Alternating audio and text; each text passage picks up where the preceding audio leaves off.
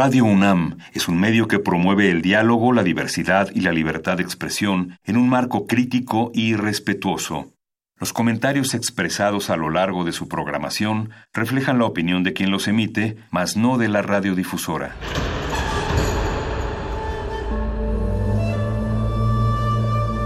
Un templo para la apreciación del ser mediante el sonido. mediante el sonido. Para nosotros. El sol sale durante la noche. Nuestros gritos llevan la mesura del silencio. Y el descontento está lleno de baile y risas. A todo, incluso a nosotros, nos resistimos. La universidad Ustedes y nosotros somos la Resistencia modulada.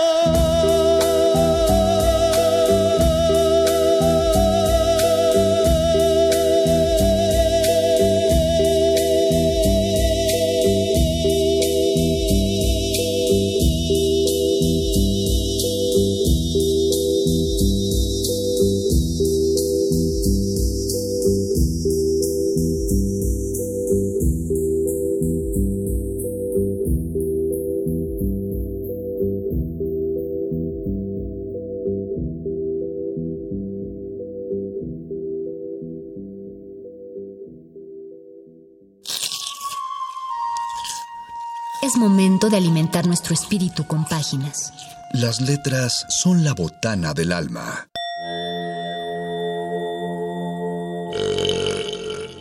Recuerda la máxima. Los libros son como los tacos. Aún los malos son buenos. Muerde lenguas.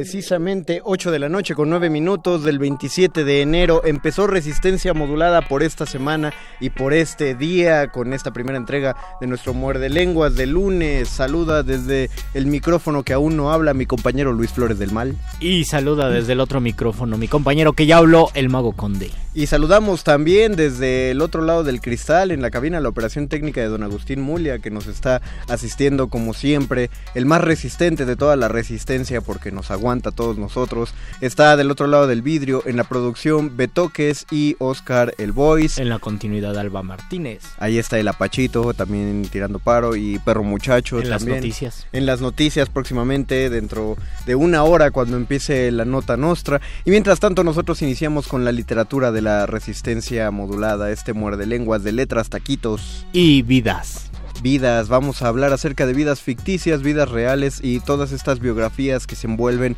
en el mundo de la literatura. ¿Cuál es su personaje o su escritor que tiene una vida más parecida a la de ustedes? Eso coméntenlo, porque sería muy gratuito decir que nada más nos contesten la que le parece más interesante. No díganos ustedes como quién quieren vivir o como quién creen que están viviendo, su expectativa y realidad.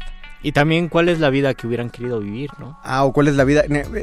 No lo digas como el hubieran querido, como si ya no se pudiera hacer nada. Siempre el día de mañana pueden levantarse y decir, ahora voy a cambiar mi vida por completo y voy a vivir como el artista que siempre he querido o no, o como el godín que siempre he querido. Estoy harto de ser artista y que la Secretaría de Cultura no pague. Ya es 27 de enero, Secretaría de Cultura. Hashtag no vivimos del aplauso. Te estás tardando. No vivimos del aire. También piensen en los escritores que tuvieron una vida godín bastante monótona y que hicieron grandes obras porque si ustedes tienen un trabajo de oficina y lo han aprendido a disfrutar seguramente deben tener escritores que compartieron como ustedes el trabajo oficinístico ahí tienen a, Faulkner trabajaba de, de, telegrafista en uno en los ferrocarriles está Bukowski era Está el mismo Juan Rulfo que trabajó en el Instituto Nacional Indigenista mucho tiempo y que solo publicó un libro, pero cuando le preguntaban qué libros había publicado decía, pues tenemos una gran colección en el Instituto Nacional Indigenista. Ahí puedes verlo, puedes revisarlos todos. Pero antes, recuerden, es lunes y en nuestro lunes siempre nos gusta tener aquí gente que hace la, de, la, de la literatura una acción a través de sus cuerpos y de sus voces y de los escenarios. Por eso todos los lunes este programa de radio tiene su propio programa de mano. La poesía que sale de la página y se sube al escenario requiere de sus propios oídos. Ese público eres tú. Programa de mano. Sí, no, eso, eso me parece bien. Digo, generalmente es bueno preguntar antes para no agarrar en la curva. Luego uno está ahí en la mesa y encienden los micrófonos, cosa que no pasó en este programa porque ya dijimos que en las entrevistas íbamos a entrar platicando desde afuera para ir calentando los micrófonos y ya eh, están con nosotros, bueno, está con nosotros desde el montaje de la tarea interminable Ariesna González. Bienvenida por estar aquí con nosotros. Muchísimas gracias, muchas gracias por recibirme en este espacio tan tan increíble resistencia modulada. Gracias por aceptar venir al espacio y sobre todo con la premura. Te avisamos el, el mero día de hoy, pero muchas gracias por, por abrirte tiempo para nosotros. Claro que sí. Eh, eh, tengo que avisarle a la gente que tenemos unas redes sociales, se nos olvidó decirlo antes, estamos en Facebook como Resistencia Modulada, donde ya estamos haciendo nuestra transmisión de Facebook Live. Compartan y etiqueten a sus contactos para que nos cuenten quién de ellos tiene una vida sumamente interesante o quién, o etiqueten a, etiqueten a dos personas, quien tenga una vida muy aburrida y quien tenga una vida muy interesante, pero no les digan quién es quién. Solo digan que esa era la etiqueta, ya que se genere la, la polémica. Arisna, ¿de qué va la tarea interminable? Pues mira, mm, es un tema que nos, eh, nos llamaba siempre la atención porque eh, supone todo una, un reajuste familiar y social no solamente para los niños, sino para todo el entorno, ¿no? Eh, esta cosa de tener que hacer la tarea, ¿a quién le corresponde? ¿Es de verdad un son deberes de verdad para los niños? ¿Son deberes para los papás? ¿Quién compite más, no? Porque yo también me acuerdo que yo este hacía mis mis maquetas y mis dibujos y mis el presentaciones. Sistema solar. Ajá. pero que luego era clarísimo que había compañeros que se los hacían sus papás y entonces no había forma de competir contra, sí, porque, porque también los papás generaban como una competencia de, ah, te pidieron una maqueta, pues vas a llevar la mejor maqueta de tu grupo para Exacto. O el conflicto de cuando le ponían cero en matemáticas y el papá hizo la tarea y, ah, caray, ¿por qué me pusieron cero a mí? Exacto. Sí, sí, sí, totalmente. Entonces, este, bueno, pues desde ahí nos, nos cuestionamos también qué es lo que supone la tarea para, para los niños, sí, pero también para su entorno, ¿no? Eh, eso, ¿quién, a quién le corresponde también la educación de los niños. Claro. Eh, a los padres, a los maestros, al sistema educativo. ¿Qué pasa con los horarios de, de los, eh, las jornadas laborales, no? Si, si hay tanta exigencia escolar, cómo puede hacer un, padre o una madre de familia que ah, eh, tiene que asistir a un trabajo y además, ¿no? Claro. Regresar a, a, o sea, a reestudiar y reacomodarse para, para hacer la tarea con los hijos y que finalmente de eso se trata la convivencia familiar prácticamente del todo, ¿no? Prácticamente, sí. Entonces, eh, también es como al final las, las familias solo conviven durante la tarea y lo hacen de qué manera. ¿no? A base de discusiones y de peleas y de amenazas y de malos entendidos y malos modos, o existe la forma de hacerlo de una manera lúdica, ¿no? Ok. ¿Cuál es la postura que toma la obra al respecto de, o no, o no toma una postura y simplemente expone el tema? Exponemos, pero sí, definitivamente tomamos la postura de que, de que aprender del modo lúdico es, es la mejor forma de aprender. Eh, ahora sí que como me voy a ver así muy, este, muy evangélica, pero ah. decía por ahí eh, la Biblia que el, el, que reza cantando reza dos veces, oh. pues yo creo que el que ah, estudia, el que estudia cantando, este aprende dos veces, ¿no? Claro. Eh, y entonces esto es una eh, es una dinámica cómica. Sí, sí, sí, es cabaret infantil, entonces está lleno de las canciones de Hombre Bala, eh, que es que tiene canciones para niños sumamente divertidas e interesantes, abordan muchos temas, desde ecología, desde escuchar a los niños, mm, habla sobre la sobre protección también en alguna otra canción. abordamos eso, el, el repertorio de Hombre Bala presenta y este y hacemos una historia, ¿no? Eh, con base en, esas en ese repertorio. Yo él es Hombre Bala, claro, Yuriev Nieves es Hombre Bala y yo soy Biri, que soy una computadora inteligente que le pondrá misiones, que le ayudará a resolver esas misiones y que lo irá acompañando en el camino y poniéndole el pie de vez en cuando. Ok, ahí, ahí, ahí hay una cuestión muy eh, ya de, creatividad porque creo que cuando se plantean temas para la, para la niñez, es muy difícil hacer un planteamiento donde uno de los actores no se pone en el papel del niño, ¿no? Eh, y, me parece que no es el caso. O sea, en este caso lo, lo en absoluto, sí, sí, sí, sí, totalmente. ¿Tú, ¿Tú escribiste la obra? Sí, escribimos la obra Yuriev y ah, yo. fue, conjunto. Ambos. Este, en esta temporada, esta es la tercera temporada. Y Valentina Sierra nos, nos está codirigiendo. Eh, que la verdad le dio un tratamiento muy bonito. Creo que terminó de redondear todas las, las pequeñas aristas que estaban por ahí sin pulir. Eh, porque pues inevitablemente uno está adentro y no puede estar del todo afuera. y también hay cosas ahí del ego que dices, no, pero quiero mantener mi chiste. Es que tu chiste no funciona. Ay, no, pero... Sí, por porque favor. como es el hijito de uno, pues lo ve perfecto. Exacto, y- exacto. Entonces es muy bonito que alguien más le, le pues eso, lo pula, ¿no? Qué bien. Lo, entonces creo que quedó muy bonita. La verdad es que nos ha ido muy bien. Estamos en el Teatro Sergio Magaña, sábados y domingos a la una de la tarde. Y llevamos cuatro funciones. Nos ha ido bastante bien. El público está respondiendo súper bonito. Nos gusta decir que más que una obra infantil, es una obra para toda la familia, porque Claro. la verdad se lo pasa muy bien toda la familia. Eh, Es como las películas actuales para comillas niños, ¿no? O sea, todas las de Pixar, uno acaba chillando más fuerte que los niños. los Sí, niños- sí, sí, y yo no tengo niños a los que llevar y, y- y voy a verlas igual. Claro, exactamente.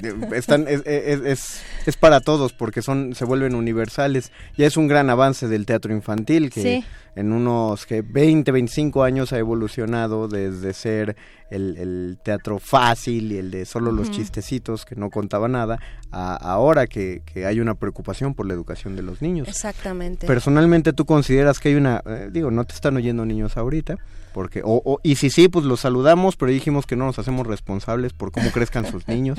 Eh, pero sí, eh, ¿tú cuál es tu postura a propósito de la tarea? ¿Consideras que es un mal innecesario o un mal necesario? Absolutamente. Yo, en, en mi particular punto de vista, creo que sí es innecesario. O sea, la- la- los finlandeses que llevan la vanguardia en educación ya hace mucho que no dejan tareas. Porque ven que es más importante justamente sociabilizar de otra manera, ¿no? Es más importante que los niños jueguen.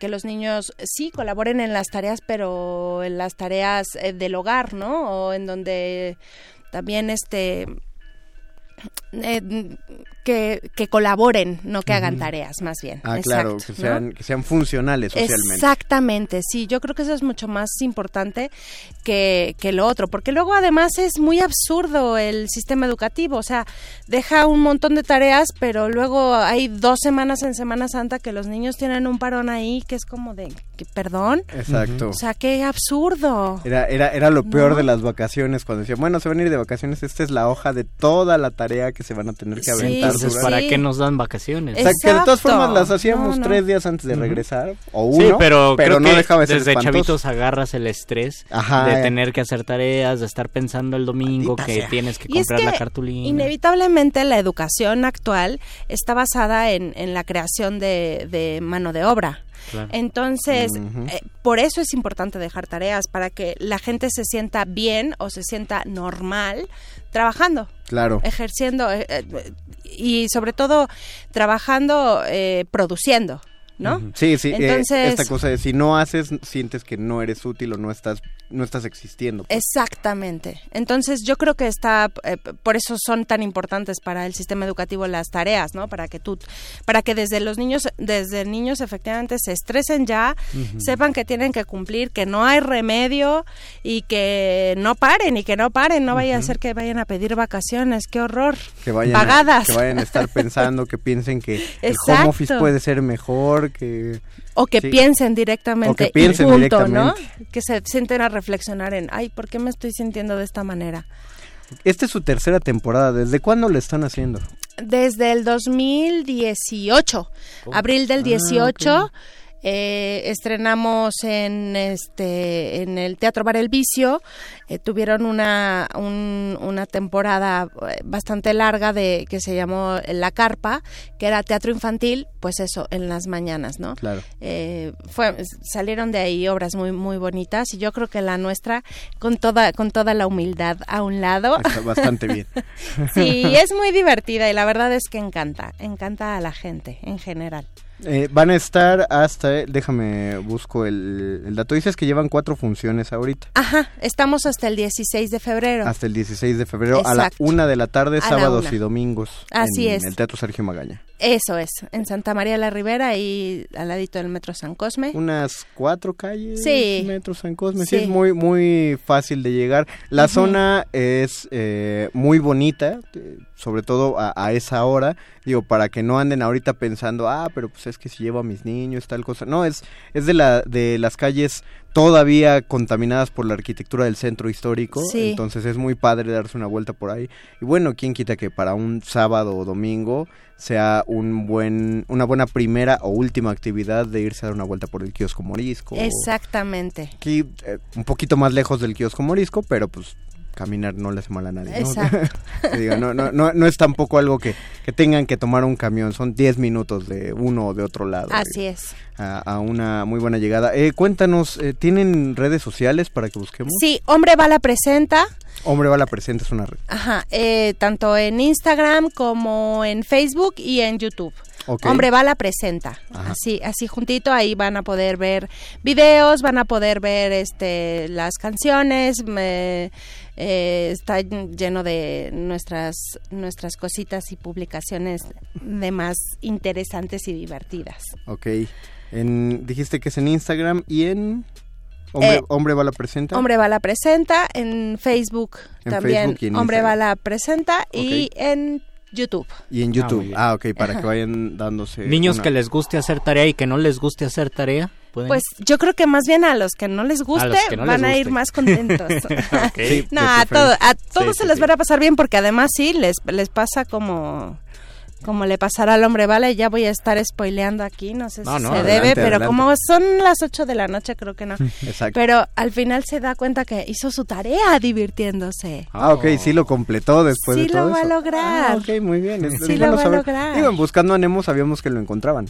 No, o sea, sino que fea película. Pero, pero la fuimos a ver de todas maneras. Así Eh, es. Estaría muy padre que eh, nos estuviera escuchando algún maestro, maestra de primaria. Eh, y que quisiera invitar, digo, los vamos a meter en un apretón tremendo, porque si todavía los obligan a dejar tarea, va, va- va a dejar dudando a los niños, así de esto. eh, No, pero sería sería interesante Sería porque muy se pondrían el pie los profesores de chin, eh, eh, todo mi sistema de dejarles tanta tarea al final de O igual y les quita un... la semana. Le- eh, ándale, lo- los pone en conflicto y ya les quita una preocupación de encima, ya Claro. que hacer tarea, ahora todo se ve Estaría buenísimo, la verdad me encanta la propuesta y si algún maestro se quiere poner en contacto, te voy a agradecer Sí. que nos pases el dato para para armar algo con ellos. Muy claro bien. que sí. Si hay, si hay maestros por ahí, tenemos un par de comentarios. Yuri Carballido manda saludos. Inés Alicia Romero Sánchez, saludos, muerde lenguas. Siempre buen programa, muchas gracias Inés. Tompkins Pavo, que nos escribe desde Canadá, dice, acá mis hijas les respetan la niñez y su tiempo libre. Oh. Qué Cero estrés, cero frustración porque no tienen tareas en casa. Oh, qué maravilla. Qué deseoso. Sí, la verdad es que, que, sí. hay que hacer un país que no tuvimos para, para que les vaya mejor a los niños. Efectivamente. Pues este ya ya saben lo que siempre recomendamos.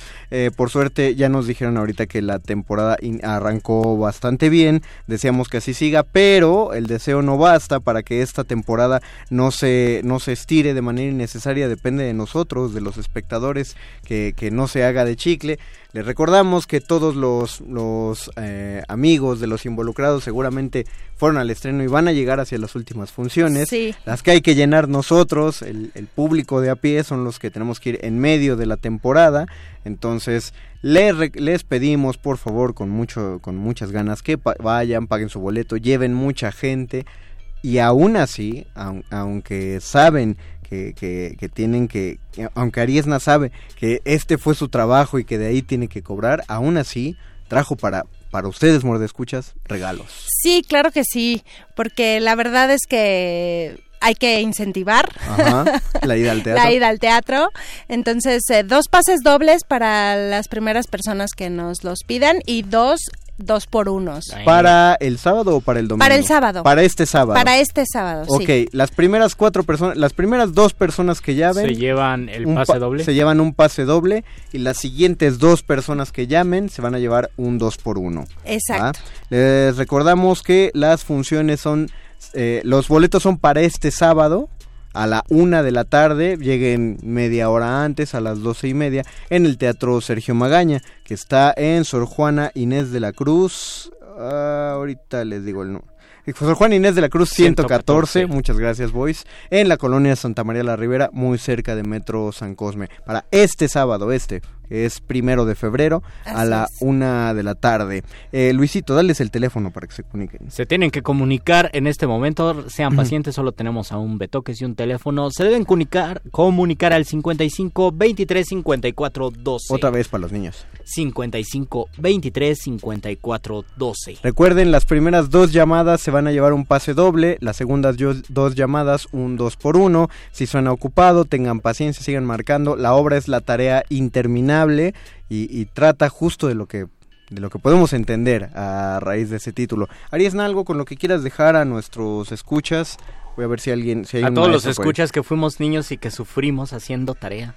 Pues fíjate, yo más bien me, me quería como enlazar con el con el tema anterior que estaban hablando y Ajá. pensa- pensaba yo en qué personaje o en qué este sí o en qué autor artista eh, tenía una vida similar a la mía Ajá. y pienso ir- irremediablemente que mi tentación como actriz es más grande Ajá. y siempre pienso en personajes que me que, que quisiera ser aunque no lo claro, sea ¿no? claro. Eh, me vino a la cabeza de, de este mm, eh, Ángeles del Abismo ese personaje de ella cómo se llama Ali no Me estoy tratando de... Al- mm, no me está saliendo el, el nombre de la protagonista Ajá. pero yo creo es uno de los personajes con los que sueño ser bueno ya ya soñé porque obviamente es tan jovencita que ya fue Pero todo se pero puede. en algún momento me encantaría participar en alguna versión cinematográfica de Ángeles del Abismo Hay que... qué bonito es. Ah, si, hay, si hay cineastas por ahí, ya hay una propuesta aquí. ahí está ahí planteada. está. que se puede se puede ejecutar. Nos comenta Norma Aguilar saludos muerdelenguas. Y Luis Flores Palomares saludos. Dice los eh, les mandamos un gran saludo. El trabajo de los niños es jugar así Por es supuesto, eso tendría que ser Ah, el único trabajo jugar ser niños y yo qué sé. Después les va a tocar la friega si si, ta- si tanto se no, eh, están molestos con ellos de- denles chance por ahorita. Exacto exacto. Ariesna González. Muchísimas gracias. No, muchas, Muchas gracias, a ti por haber venido a la cabina de FM aquí en Radio UNAM. Les deseamos mucha popó en toda su temporada y pues muchas gracias. estoy muy seguro que nos veremos por allá. Un Sí. fin de semana. de Claro que sí, los espero. Los esperamos que nos va a encantar recibirles.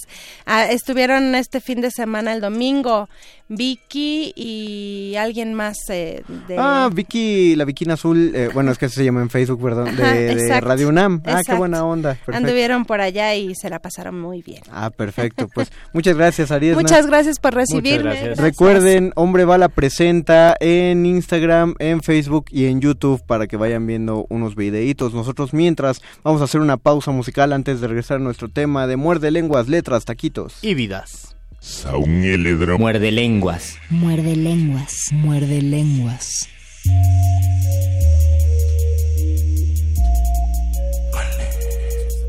Muerde lenguas.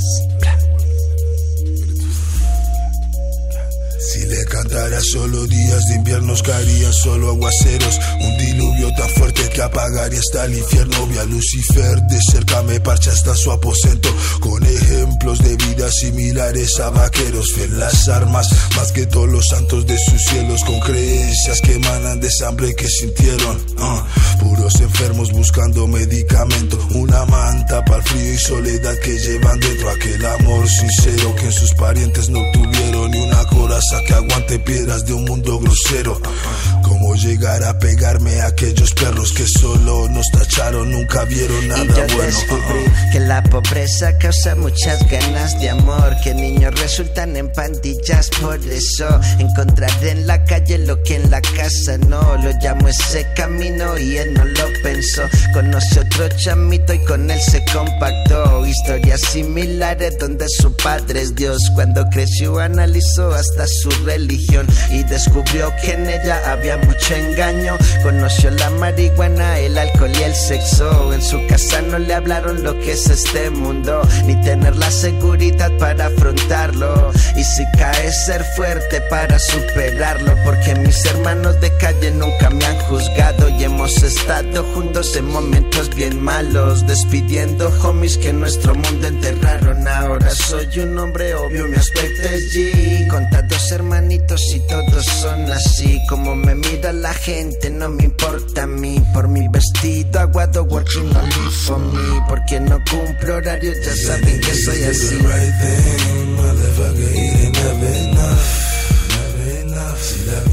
Fuera más fácil, no llegarías a sentir tanto amor. Ante el dolor, por más fría que sea la calle, a veces puedes encontrar más calor. Con los que son, el amor no siempre se encuentra con las familias que Dios te otorgó. Que te tocó. Esto es lo que estudio, sabes que no huyo. Y si hay un problema, lo voy a enfrentar. A veces yo lo dudo y me pongo un escudo. Y ya no sé ni en confiar. Esto es lo que estudio, sabes que no huyo. Y si hay un problema, lo voy a enfrentar. A veces yo lo dudo y me pongo escudo. Y ya no sé ni en quién diablos confiar. Camino por lo sucio, rumbo a la riqueza. Esta es mi religión, no quiero más pobreza. Fumando la piedra no pagarás la renta. Y yo quemando blones se me alejó ella. Pero así es la vida, me tomé un kit apenas y luego metí al diablo dentro de la botella. Me para Saúl Eledro. Muerde lenguas. Muerde lenguas, muerde lenguas. Saúl Eledro muerde lenguas. Guas, guas, guas, guas.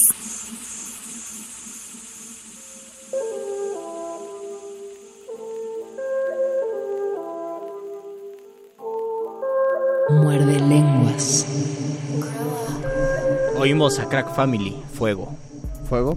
Así se llama la canción. A mí me gusta mucho Crack Family. Como todos los raperos, eh, muchas de las canciones hablan de la biografía y cómo tuvieron que soportar eh, momentos complicados para salir adelante. Recuerden que... Ah, no es cierto, no recuerden, más bien les avisamos, ya se acabaron los boletos, ya recibimos las cuatro llamadas, muchas gracias a Betoques que tomó Gracias, los nombres, Betoques, por tu felicidades a los ganadores, pero quien llamó tarde y no alcanzó a... eh, eh, quien A no alcanzó a ganar, boletito. a pescar un boletito, recuerden que eh, la temporada va a seguir hasta el 18 de febrero, entonces ustedes pueden ir al Teatro Sergio Magaña sábados y domingos a la una de la tarde. Eh, y ahora sí les recuerdo que estamos en Facebook como Resistencia Modulada en nuestra transmisión Facebook Live para que ustedes nos comenten cuál es la vida que más anhelan de los personajes y escritores eh, de todo el mundo de la literatura y cu- o cuál es la vida que más tienen parecida a algo. ¿O cuál es la vida que menos les gusta? También. A ver, la vida que menos les gusta. Yo creo que una de las cosas más difíciles eh, y más curiosas al momento de ejercitar eh, el, há- el hábito de la lectura y cuando uno se empieza a involucrar con las cuestiones de la narrativa principalmente es entender la cuestión de la ficción y la separación de, de la primera persona, es decir, cuando un autor escribe algo en primera persona, que no forzosamente está hablando de sí mismo, es un... No sé, me gustaría saber si a alguien más le pasaba, porque a mí me pasaba mucho de, de niño.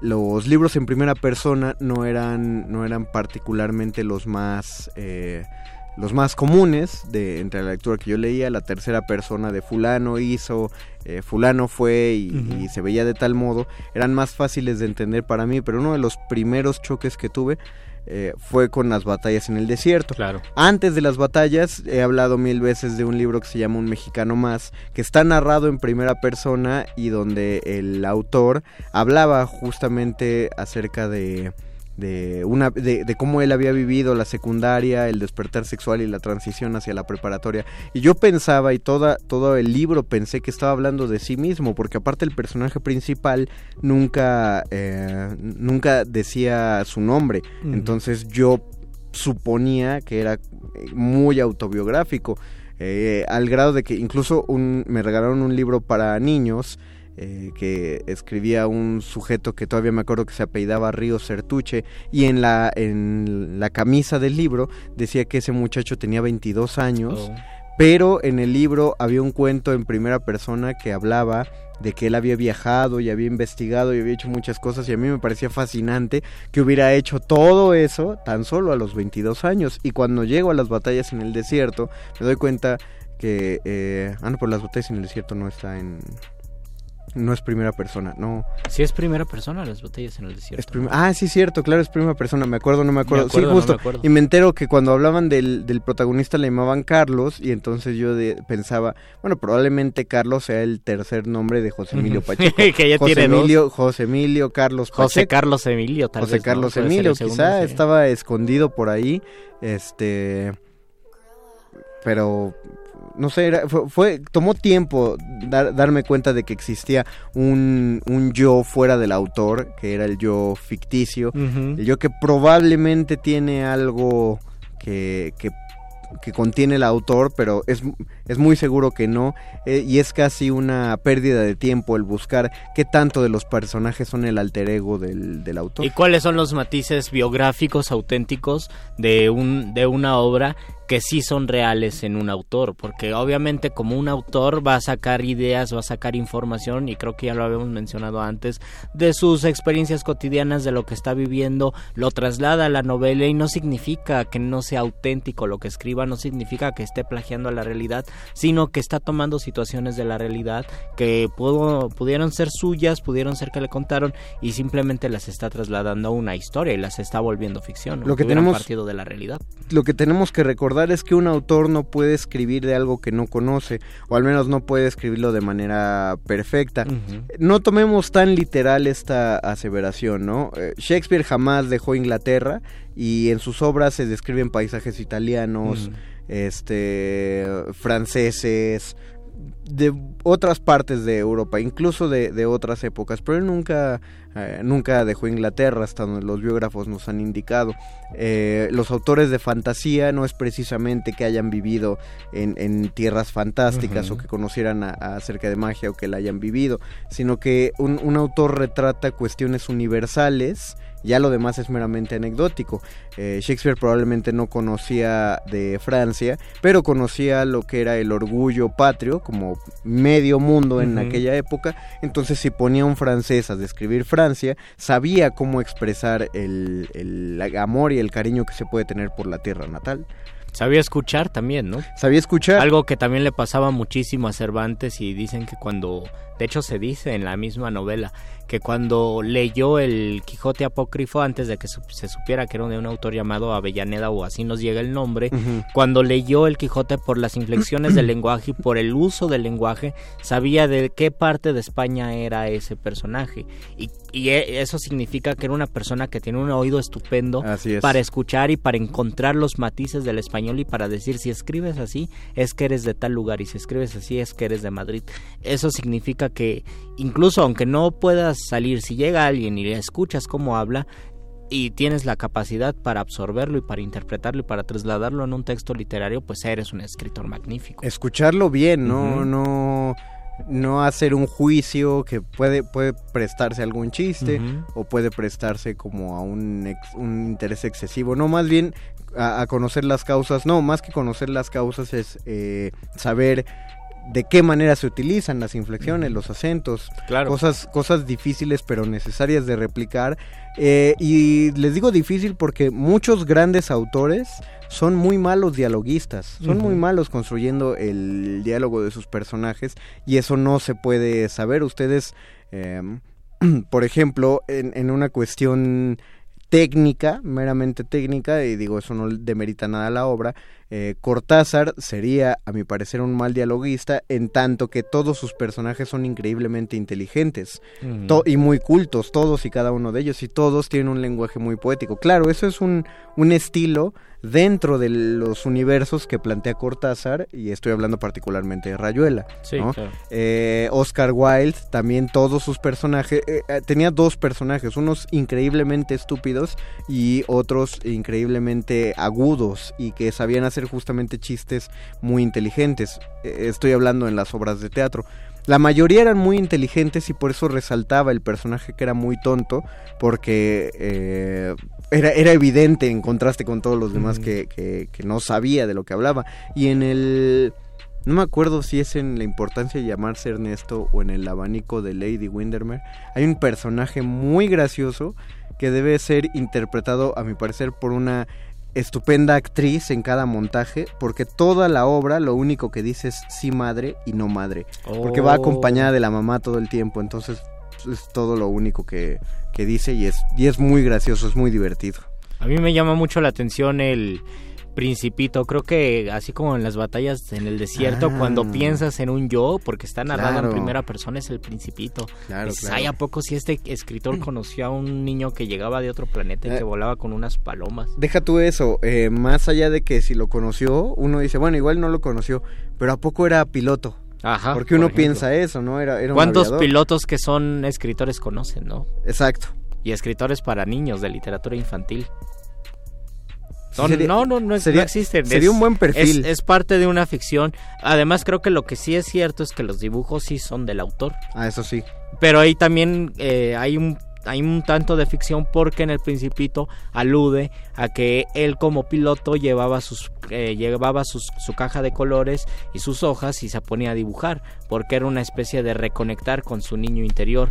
Entonces si dice si está el libro escrito, están los dibujos, significa que el autor justamente sí conoció el Principito y todo lo que nos está contando es una experiencia que tuvo y que en lugar de tomarle fotografías se puso a dibujar al Principito tal como era. Probablemente era un niño que se encontró de otra manera y solo lo Ujú. está haciendo metáfora, pero sí se lo topó, ¿no? Sí, pero es lo que pensamos. sí, y cuando lo lees de niño dices, ah, qué raro, ¿no? Yo creo que sí pudo haber pasado. Quiero poner el contexto, es lo que estamos pensando y aventurando, no estamos asegurando cosas de la vida de San Exupéry. Sí, claro. No, es, es, es la, la forma en que quizá inconscientemente los autores eh, nos confunden. Quizá eso le da algo de credibilidad en sus No, relatos. y, ajá.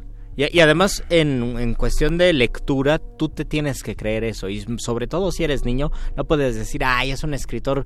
eh, no, No, es, no lo una, piensas. es una postura intelectual que se está eh, que está creando un personaje que a su vez está narrando. Uno piensa, pues es el narrador y el narrador me está contando esto. Sí, o sea, uno no, no, no se pone a pensar esas cuestiones que ya después de un estudioso, pero lo que yo repito es que a mí sí me causó un conflicto. Ajá, sí, claro, a El, entender esa cosa, creo que fue un conflicto positivo, el darme cuenta que había un pacto de ficción, pero yo quiero plantear sobre la mesa esta, esta cuestión eh, y a ver si alguien más ejecutando palabras eh, en el mundo también le pasó.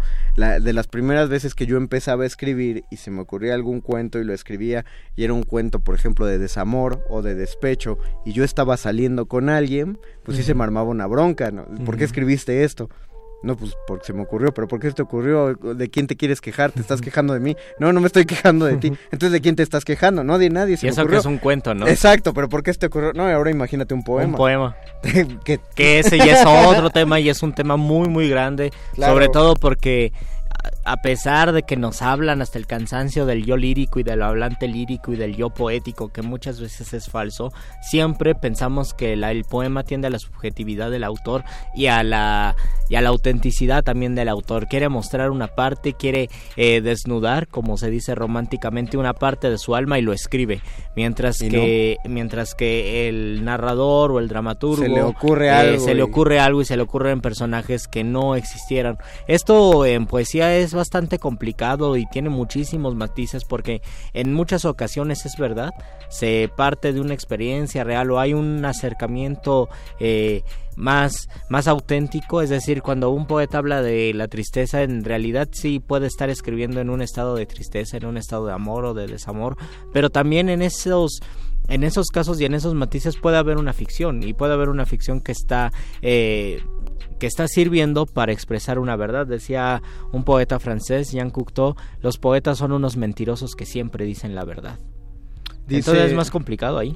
Es más complicado porque justo como apela a la subjetividad o creemos Ujú. que es más de subjetividad, pues lo, sí sentimos que hay una obligación de un estado de ánimo al momento de escribir. Para sacarnos esa idea tendríamos que leer ensayos como el que Poe escribió a propósito de cómo, cómo se le ocurrió el cuervo. Oh. Porque siempre pensamos, digo, se nos dice en general en las escuelas, ¿no? Poe era un alcohólico y lo era. Eh, y pensamos que escribía en estos estados alterados. También le, le gustaba consumir ciertos opiáceos y pues sí, sí le entraba todo eso. Y, y de manera romántica se dice por eso se le ocurrían cosas tan tremendas. Y no, no, la verdad es que no. Él era muy, muy consciente al momento en el que estaba escribiendo. Ya después se iba al bar, pero en el momento de escribir era muy sesudo. Eh, busquen ese ensayo de cómo se le ocurrió el cuervo y justamente habla de que cada una de las decisiones tomadas, cada línea del poema del cuervo está pensada muy a conciencia y no está en un estado de terror, Claro. de pánico y mucho menos de porque mucho muchos plantean, ¿no? pues quién era Leonora, la Leonora al que el personaje está muy triste y que le llora y, y- y pensamos probablemente Leonora era como la Beatriz de Dante, que, que ahí está el problema. Si nos ponemos sociológicos decimos, ¿es la es el fin del clasicismo o es el fin de, las monarquías? Se vuelven sobreinterpretaciones que muchas veces no son reales. Sí, pero también nos malacostumbran, te digo, Dante, o sea, Dante no fue al infierno, o al cielo, o al purgatorio, pero se encontró a Beatriz, y Beatriz sí existió. La Leonora de Poe de ese poema no existió. Eh, tenemos que estar... Ajá, ten- tenemos que tomar con pinzas, ¿no? Dice Eduardo Manuel Nájera Saludos, Lalo. Padilla, saludos Lalito. Eh, hola queridos muerdelenguas, Lalo Nájera reportándose, qué buen tema de vidas, se llena la vida misma y la literatura, es justicia, es justo y es real, es todo, bendita literatura, y puedo mencionar dos libros que siempre me levantaron ámpula y aún lo hacen, cómo olvidar a Siddhartha y a Demian de Germán Gess. Y los dos narrados en primera persona. Los por lo, por menos el de. Demian está en primera persona, el Sí. de Siddhartha no recuerdo. Pero no es Demian el, el que narra. Eh, no es Demian el que narra, es es, él el niño que no me acuerdo cómo se llama. Nadie. Nadie se acuerda, sí. Demian es tan fuerte que... eh, una gran dualidad de un mismo escritor, dos vidas extraordinariamente complejas, pero al mismo tiempo tan simples. Esas son las recomendaciones de nuestro querido Lalo Nájera. Gracias, Siddhartha y Demian. Saludotes, Lalo, y un abrazo. Mil Canava, Roberto Bolaño en Los Detectives Salvajes crea unos personajes maravillosos. Mientras leía casi podía escuchar los diálogos y son geniales. Roberto Bolaño sí es muy buen dialoguista. Y tiene, tiene muchísima facilidad también, bueno, tenía facilidad, ¿no? Para Es que debía ser un gran, escu- un gran escuchante, escuchador. ¿Cómo le Un, un gran, sí, un, un gran escucha, tal vez. Escucha. Como, como nos- a nuestros muerdescuchas. Eh, creo que para ser un, narrador, para ser un buen escritor, necesitas ser un gran escucha. Forzosamente.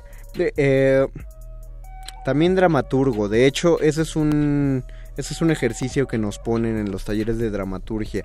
El de súbete al metro o al camión, escucha una conversación y trata de replicarla. Oh, muy Eh, Y siempre se dice que el problema con el teatro es que vas a acabar escribiendo a la gente que conoces. Entonces, tú solo agarras un arquetipo en tus personajes y dices, voy a escribir a un sujeto que sea coqueto, que sea un todas mías". Piensas en el coqueto que conoces, ¿no? Deberías, es que muchos eh, se nota mucho cuando te vas al cliché y empiezas a escribirlo desde lo que tú crees o como tú crees que Mm, hablan ya. y se nota casi una caricatura. Se nota persona acartonado, tal vez, ¿no? Muy acartonado, sí, eh, se nota que lo estás parodiando. En cambio, si utilizas frases, inflexiones, palabras, el ritmo de cómo habla una persona que tú conoces, es cuando te va a quedar más real. Claro, otra cosa es que en la vida, si esta persona se entera de que de esa escritora, pues ya vas a tener una bronca.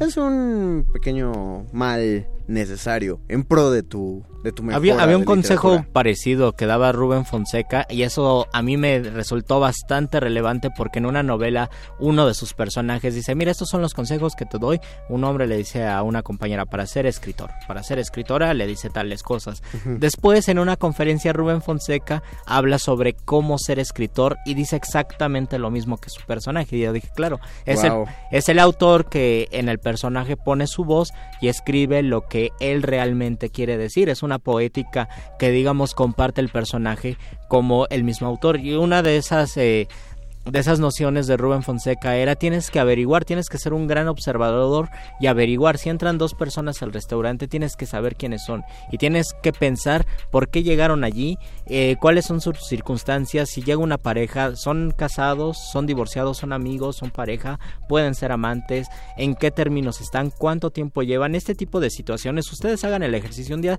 siéntense en la Alameda y vean pasar a las parejas y empiezan a intuir cuánto llevan juntos. Y es un ejercicio muy interesante porque a veces uno puede decir, estas personas llevan una semana juntos y se nota, ¿no? Esas personas se ve que ya llevan cinco años, cinco años juntos y hasta viven juntos, por ejemplo. Ese tipo de ejercicios alimenta mucho la imaginación, no solo del narrador, yo creo que de todos. De todos, en general, se dediquen o no a la escritura, está padre. Y no teman amargarse por ello, ¿no? Porque Sí. puede sonar muy amargado de... Van muy juntos y muy abrazados, de seguro tienen una semana. Sí. Igual y se equivocan, que es lo bonito de la cosa, o igual y no. Ajá, pueden problematizar y decir, a ver, pero ¿qué tal si llevan 10 años juntos? ¿Qué pasó para que sigan abrazados, no? A mí- para que sigan tan enamorados. A mí me encanta ese ejercicio, pero yo solo busco en los restaurantes. Me sorprende la cantidad de sujetos que llevan a su secretaria a comer. Sí. Es que es, es, in- o sea, es muy fácil ver quién, cuando va- hay una relación de patrón-secretaria y que están en el restaurante, en serio también háganlo porque también se pueden armar unos... Sí. Sean Eso es verdad, sean eso es verdad. el chisme es chido. Cuando El sobre chisme todo, visual. sobre todo en el café. Váyanse a tomar un Ah. cafecito y ahí llega el patrón y la secretaria y se nota muchísimo esta relación, sobre todo del hombre que quiere que quiere aparentar que sabe mucho, que lo sabe Ah, todo claro. y es es terrible. No, también en los en los este restaurantes de plazas comerciales. Ah, claro, como sí, sí, así sí. como el Pero los restaurantes que- o también donde hay muchos este restaurantitos, ¿no? Ajá, de no, comida. no, no, no el área de comida, sino, Ah, ya. eh, eh, por ejemplo, Al interior como chilis, como italianis. chili. Ah, Ándale, ya, el claro. Italianis está lleno de, Sí, de este tipo de relación. exacto, es, es padre, de verdad, sean chismosos. Si quieren ser narradores, si quieren ser escritores, tienen que hacer muchísimo trabajo de observación y muchísimo trabajo de Vamos campo. a hacer una tarea, vamos a hacer una tarea, vamos a ver qué averiguamos de la gente, nada más de aquí a nuestro regreso. Muy bien. A ver qué y, a Y ver lo qué onda. compartimos el miércoles, ustedes también lo Ustedes comparten. también en su trayecto del día de mañana, porque esperamos con toda sinceridad que muchos de ustedes ya estén en casa. Y, de verdad, cuando uno se, eh, se enseña a ser eh, observador, nota, por ejemplo, la calidad, eh, la manera en que llegan las personas al metro en miércoles o en domingo o en sábado, la, lo que Sí. proyectan, las personas incluso son muy diferentes. Alguien que regresa en miércoles a las 8 de la, a las 10 de la noche a su casa, alguien que regresa en sábado es alguien muy distinto. Incluso cuando regresan el sábado van con su pedacito de pastel, ¿no? Ajá. Con su regalo, cosas así. Con los niños. Con los niños. El tiempo que yo tenía que ir a trabajar a Santa Fe, tenía que regraba, llegaba a Metro Tacubaya eso de las 7 de la noche, que era cuando venía para acá, y yo no podía entender por qué era tan, tan cansado y tan estresante el regreso. O sea, no tanto el trabajo, sino regresar por ahí. Y es que la gente, la mayoría vienen de Santa Fe y es un trayecto tan largo y estuvieron todo el día trabajando y están tan cansados. Ha sido la única vez que yo pensé que alguien me iba a golpear porque genuinamente se molestaron muchísimo. ¿Por qué? No me acuerdo, estaba parado. Ah, estabas parado. estaba parado en el metrobús. Estaba parado así. en el metrobús y me dijo hazte para allá y le dije no puedo, está la puerta y Oh. casi me pegan. Pero dije, hay mucha furia. en Sí, la- sí, y sí. dije, claro que hay mucha furia, yo también estoy muy cansado. eh, pero yo no me dejaba caer porque de allá venía para acá. Entonces, Tenías que o un programa de radio Exacto, tenía que aguantar otro poquito más, por eso no me... No es, lo, no es la misma vibra cuando sientes que ya vas a descansar a cuando sientes que todavía te falta un, un jalón. Justo, yo, yo pensé en esto de observar a la gente porque ayer estábamos saliendo de tomar un café mi novia y yo a las 10 de la noche y a, justo a esa hora, a las 10 de la noche, domingo, llegó un grupo como de seis amigas.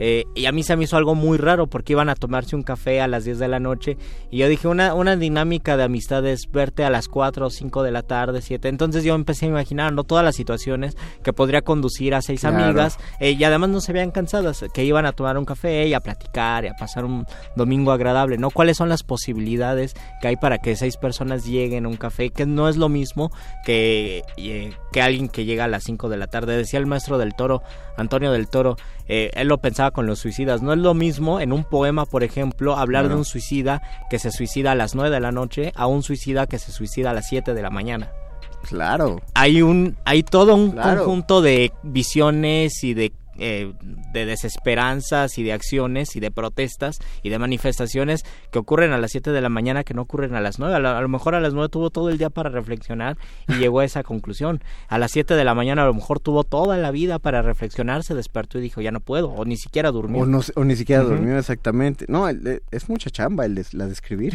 Es, mucha de chamba la, de escribir, la de escribir, el trabajo de campo en la escritura y justo es eso, ¿no? En, en las biografías vemos eso. Personas que se adentran a la escritura y que se tienen que sensibilizar y que deben tener, pueden tener una vida cotidiana, pueden tener una vida godín, pero siempre deben estar a la expectativa con un radar para poder sacar material para su escritura. Y con ese material nosotros nos tenemos que despedir. Nos quedan 20 segundos para dejarlos con la nota nostra y después no la paguen aunque suene cultivo de ejercicios. Denle chance. Por favor. Por favor, por favor, den chance. Pero nosotros regresamos el miércoles a las 8 de la noche. Muchas gracias, don Agustín Muli, en la operación técnica. Muchas gracias, Oscar. El voice y Beto, que es en la producción. Gracias, Alba Martínez, en la continuidad. Nosotros nos escuchamos el miércoles a las 8 de la noche. Los dejamos con la nota nuestra. Se despiden de estos micrófonos. Luis Flores del Mal. Y el Mago Conde. Muerde lenguas. Muerde lenguas. Muerde lenguas. Última enseñanza del día. El dinero no compra la felicidad. Pero compra libros y tacos. Y eso se le parece mucho. Medítalo.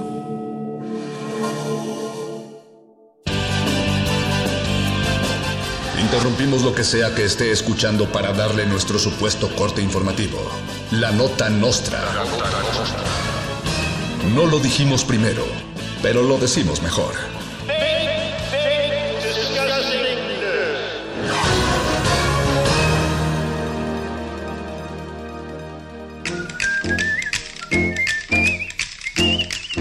Bienvenidos a la Nota Nostra, el único noticiario que toma un helicóptero de su casa hasta Radio UNAM para no llegar tarde. Abren un change.org para exigir que Cindy la Regia sea nominada a Mejor Película en los premios Oscar. Un grupo de expertos en cine, entre ellos la tuitera Fernanda Solórzano, han sumado esfuerzos para que la cinta mexicana sea valorada como cine artístico, cine de culto, cine de autor, como le quieras decir, y piden que la estatuilla le sea entregada de manos de Martin Scorsese. El equipo de Derretinas, el programa de cine de resistencia modulada, opinó al respecto que Cindy la Regia es tan buena que merece su propia entrega de premios los Cindy La Regia Awards y que sean transmitidos en Radio UNAM.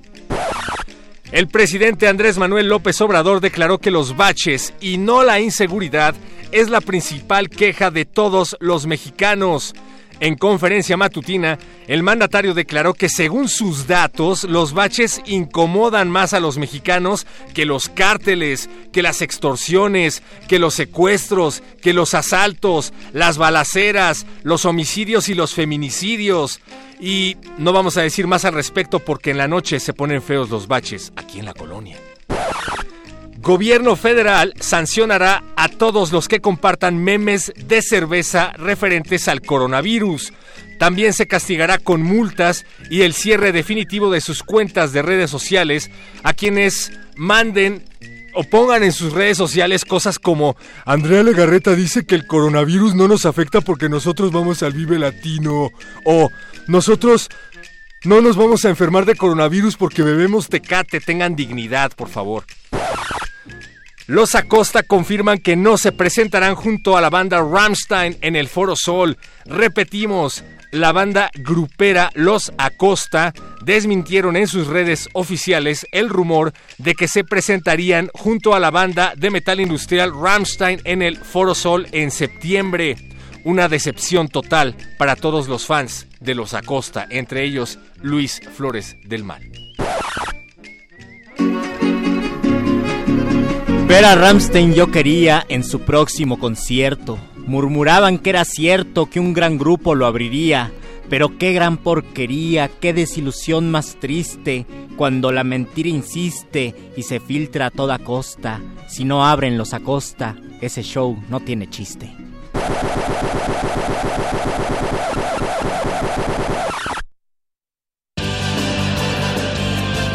Estas fueron las noticias del día. Si no lo escuchó aquí, entonces fue en otra estación.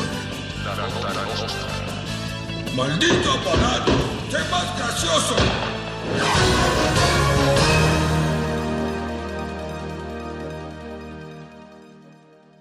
2020, 100 años del nacimiento de Isaac Asimov.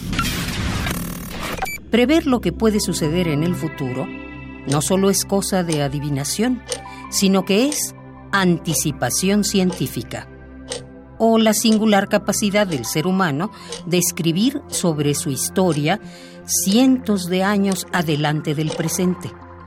Es lo que Asimov denominó como psicohistoria. Los futuros que construye, que generalmente son muy sombríos, porque en casi todos esos futuros el hombre está dominado por la tecnología. Es un poco la tesis de Feuerbach, aquella que nos hablaba del hombre dominado por su creación. Jaime Casillas Ugarte, escritor. Isaac Asimov, 96.1 FM. Radio UNAM, experiencia sonora.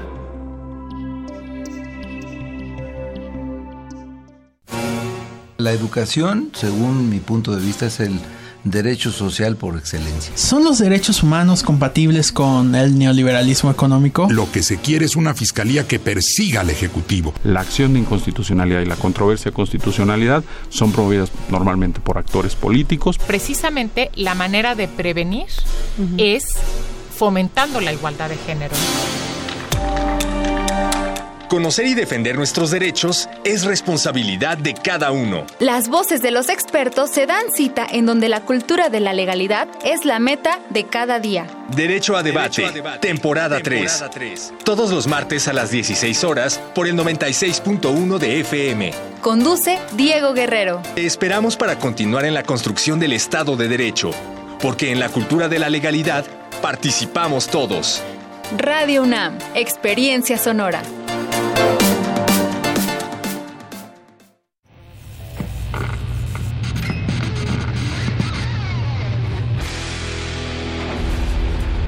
¿Recuerdas esta música?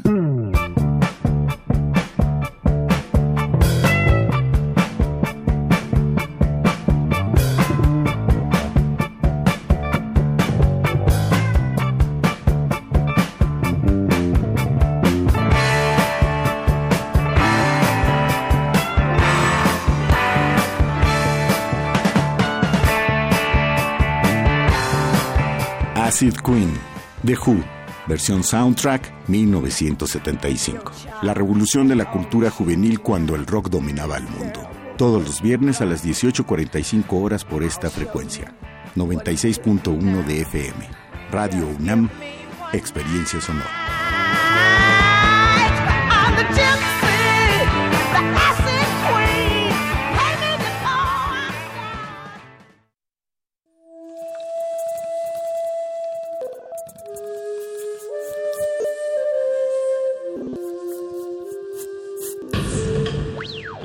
Música emergente es como el silencio. Silencio.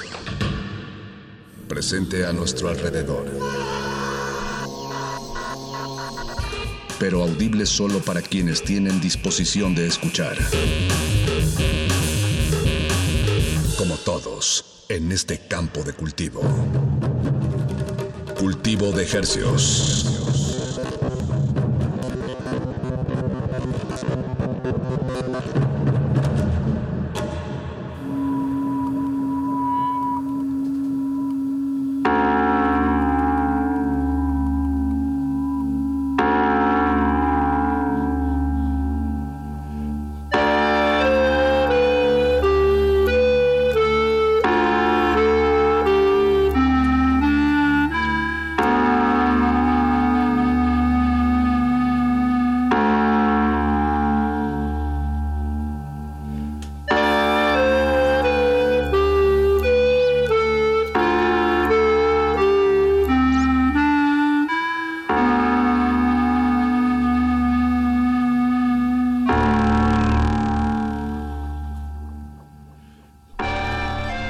Organismos audiosensibles y radioceptibles inmersos en las ondas hercianas. Bienvenidos a otra emisión de Cultivo de Hercios. El invernadero musical de resistencia modulada que se atomiza y transmite los lunes y jueves a las 9 de la noche en compañía de ustedes y de música recién cultivada que hacemos llegar hasta sus oídos. Por el 96.1 de FM. XEUN. Radio NAM, la salvajemente cultural. Y llegamos a la aldea global a través de nuestro portal en línea www.resistenciamodulada.com y al Valle de México a través de esta señal que probablemente está usted sintonizando. Si nos está escuchando, pues no es probable, es un hecho. Es un hecho consumado con, con 100.000 watts de potencia transmitiendo aquí en el Valle de México y como bien dices Paco, de Pablo. Estamos sonando en el mundo entero a través de nuestro portal www.resistenciamodulada.com. También ahí pueden encontrar el podcast. Y bueno, pues constatamos que esto es en vivo. Hoy es enero 27 del 2020. y siendo las 21 horas con 6 minutos, pues damos inicio a este experimento radiofónico. Bienvenidos, bienvenidas a Cultivo de Ejercios. Y bueno, eso que estamos escuchando de fondo no es la, la música que viste este programa normalmente, habitualmente. Eh, esto que estamos escuchando en realidad es música eh, pues recién cultivada. En este, Fresquecita. De, de corte nacional, si, si me permiten decirlo. Y, y aunque pueda sonar mm, pues de otra, tal vez de, de otros tiempos atrás, en De otra realidad es- década. sí, sí, es este pues eh, emana de una mente bastante joven, una mente muy musical que a nosotros pues nos, nos gusta seguirle la pista y me parece que estamos ya enlazados vía telefónica con Chuy. Con Chuy de Ramona, vocalista de la banda Ramona, eh, que también ya está explorando estas sonoridades, pero son dos mentes, ¿no? Chuy, ¿estás por ahí? Eh, ¿Qué rollo, Pachito? ¿Cómo estamos? muy bien, muy bien. Sí, somos dos, dos personas ahí en este proyecto. Eh, es un amigo que se llama Eli Ponce Gastelo, El que es de Tijuana, y, y yo, pues ahí andamos componiendo canciones de viaje. El proyecto se llama Películas. Exactamente, sí, películas.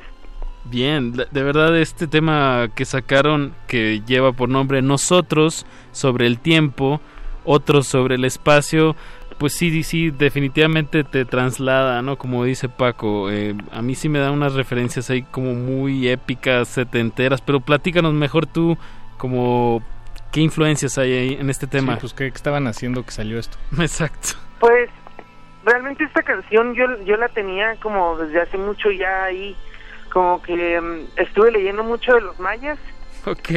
y como que me inspiraron mucho para, para hacer como música simplemente sin letra, ¿no? Así sin alguna estructura así como convencional. Y le conté a mi amigo que se llama Lee y él también tiene algunas composiciones y dijimos, pues hay que hacer un proyecto, ¿no? Y ya lo grabamos, él vino aquí a la Ciudad de México, grabamos en, en nuestro departamento y pues es- eso lo grabamos en una noche y luego, luego grabamos clarinetes con un profesor de, de vientos de allá de, de maderas, perdón, de Tijuana que se llama Emiliano, una amiga que se llama Melissa grabó los chelos y él grabó eh, la marimba. Este, pero sí, o sea, lo- realmente solamente es como música para viajar y, y pues nosotros nuestro sueño de los dos es es como hacer música para películas algún día y dijimos, ah, pues ahí ponerle así películas. Bien simple y claro el, el nombre del proyecto. ¿Tienen más eh, haces bajo la manga por ahí, otros temas que quieran publicar bajo este nombre? ¿O, o esto Sí, no, es pues una... queremos hacer un disco de 10 temas. bien. Ahorita ya estamos eh, componiendo el segundo y así nos vamos a ir tranquilamente, ¿no? O sea, sin sin de que, ah, ya tiene que salir, no, ya va a ser muy Exacto, tranquilo relajado. y, y lo que más queremos es que nos guste 100% a nosotros y que nos haga subirnos al avión. Pues Chuy, qué, qué bueno que estás activo y, y, bueno, prolífico y también como en propuestas variadas. También vi que sacaste algo con un proyecto que se llama La Hora Azul. Así es. Y tienes esto de películas y bueno, tu banda de cajón, Ramona, que, que no para de sacar canciones. eh, Sacaron una la semana pasada, ¿no? Sí, el, el, el viernes de la semana, de, sí, la semana pasada. Mujer se llama, ¿no? Sí, mujer, Simón. Eso, denle una, una vuelta ahí en cualquier plataforma digital, Mujer de Ramona. Pues Chuy, eh, te dejamos para seguir escuchando esto que, que creaste junto a Eli Ponce y pues síguenos mandando esta, estas canciones. Claro, claro que sí. Ahí les voy a mandar más rolitas. Un abrazo a los dos. Y espero tengamos aquí a Ramona pronto. Ya está, claro que sí. Te invítanos y le caemos. Eso, súbanle a su radio. Gracias a Chuy de Ramona por tomarnos la llamada. Y vamos, vamos a viajar un ratito con nosotros sobre el tiempo, otros sobre el espacio.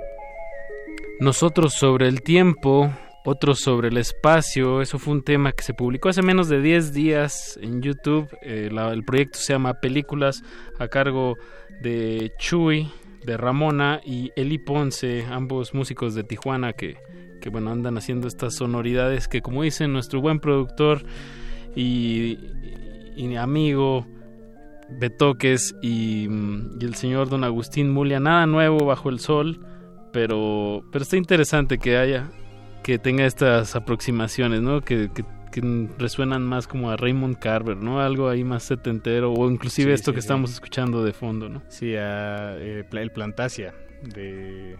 Se me acaba de olvidar. Mort Garson. De Mort Garson. De Mort Garson. Eh, pues sí, sí, sí. Y, y en realidad el resto de la emisión no se va a ir demasiado lejos, si me permiten agregarlo. Pues esta noche nuestros sujetos de estudio, los invitados e invitadas que tenemos ya aquí presentes en la cabina. Tres enteros, proyectos, tres personas. Tres personas vivas eh, aquí en cabina acompañándonos. Se trata de, a ver, pues voy a decir nada más los nombres y luego nos vamos a, a- vamos a relacionar proyectos y alter egos, pero está con nosotros Pía, Alfonso y Samantha, bienvenidos. Bienvenidas. Gracias. Hola, gracias. Sí, ya se están manifestando radiofónicamente aquí en el 96.1 de FM. Eh, tres proyectos que, que no necesariamente, bueno, el tuyo piano está bajo el sello de, de mm, EPI. Pero, Silencio EPI. Silencio EPI. Pero bueno, pues por ahí podemos empezar, ¿no? Sí, bueno, eh, pues este- existe este sello eh, en línea, Silencio Epi, pero también eh, eh, maquilan en cassettes. Así es. Eh, alguna vez, eh, si no me equivoco, creo que fue el año pasado, eh, recibimos un, un muy amistoso correo de, de ustedes que con el que conocimos el proyecto. Y bueno, el, fin, el año pasado ni, ni pudimos conocernos ni nada, pero pues ahora todo embonó bastante bien y nosotros pues con gustos de, de- de ya, ya por fin conocerlos y compartir acá su música. Ya la hemos programado en, en playlistos, pero pasa un poco desapercibido, entonces no hay como tenerlos y tenerlas ya aquí y para da- que nos platiquen. darle este voz. ¿no? También a estos proyectos que pues, son de un tinte más hacia la experimentación sonora, ¿no? Así es.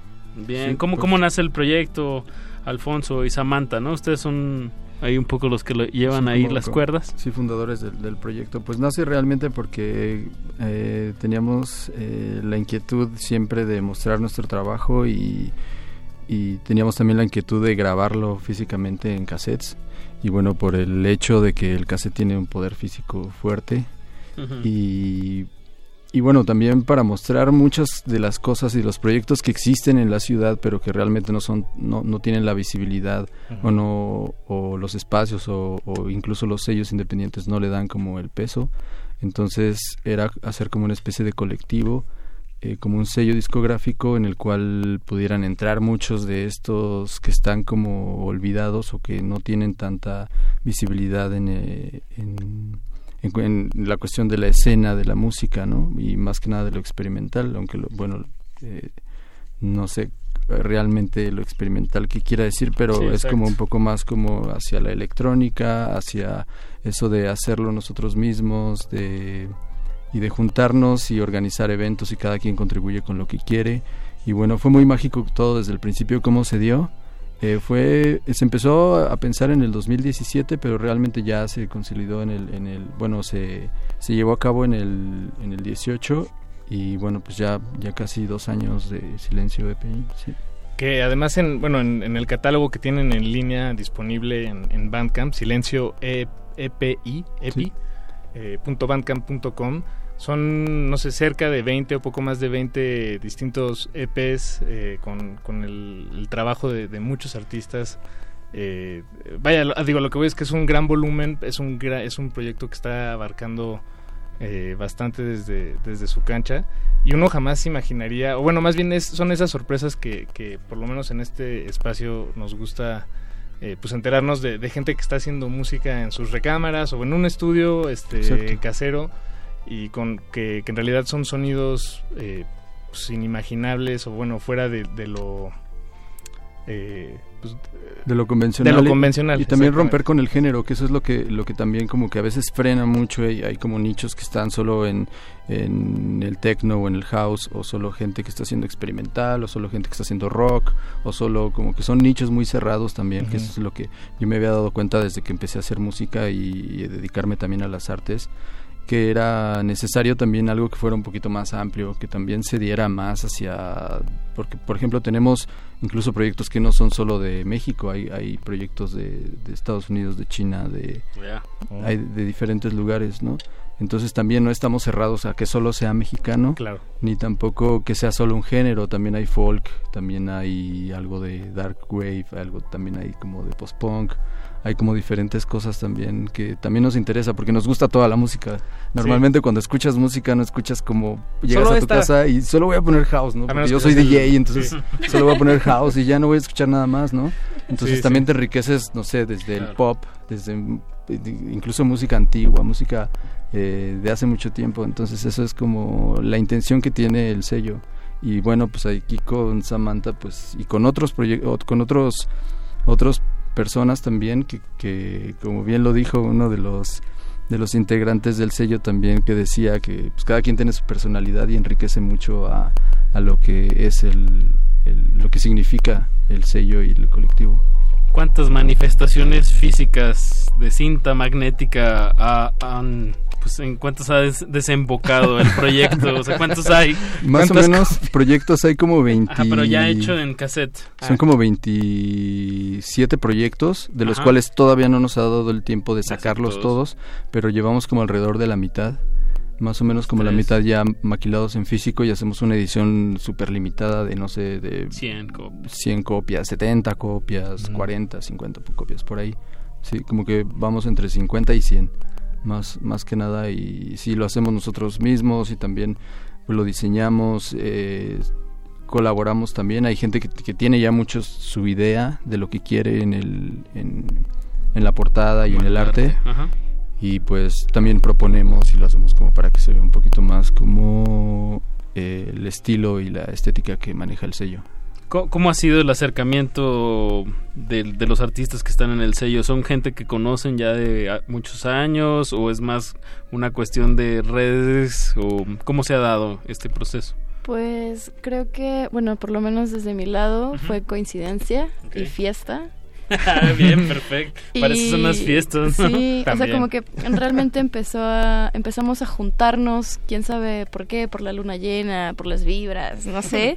Y de repente éramos varios que estábamos haciendo, eh, que estábamos experimentando, ¿no? Porque también a mí me costaba mucho nombrar lo que estaba haciendo, como darle un título.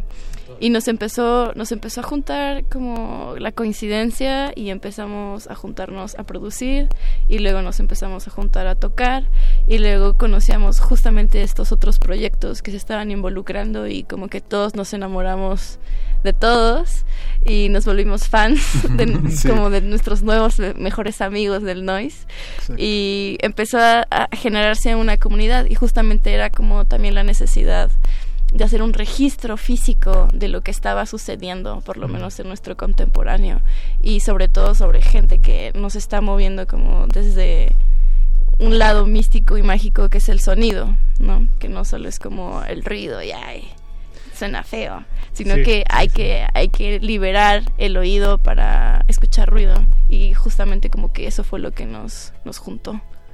Qué, qué bueno que mencionas todo esto porque camino camino acá venía también escuchando la música y eh, reflexionando en silencio.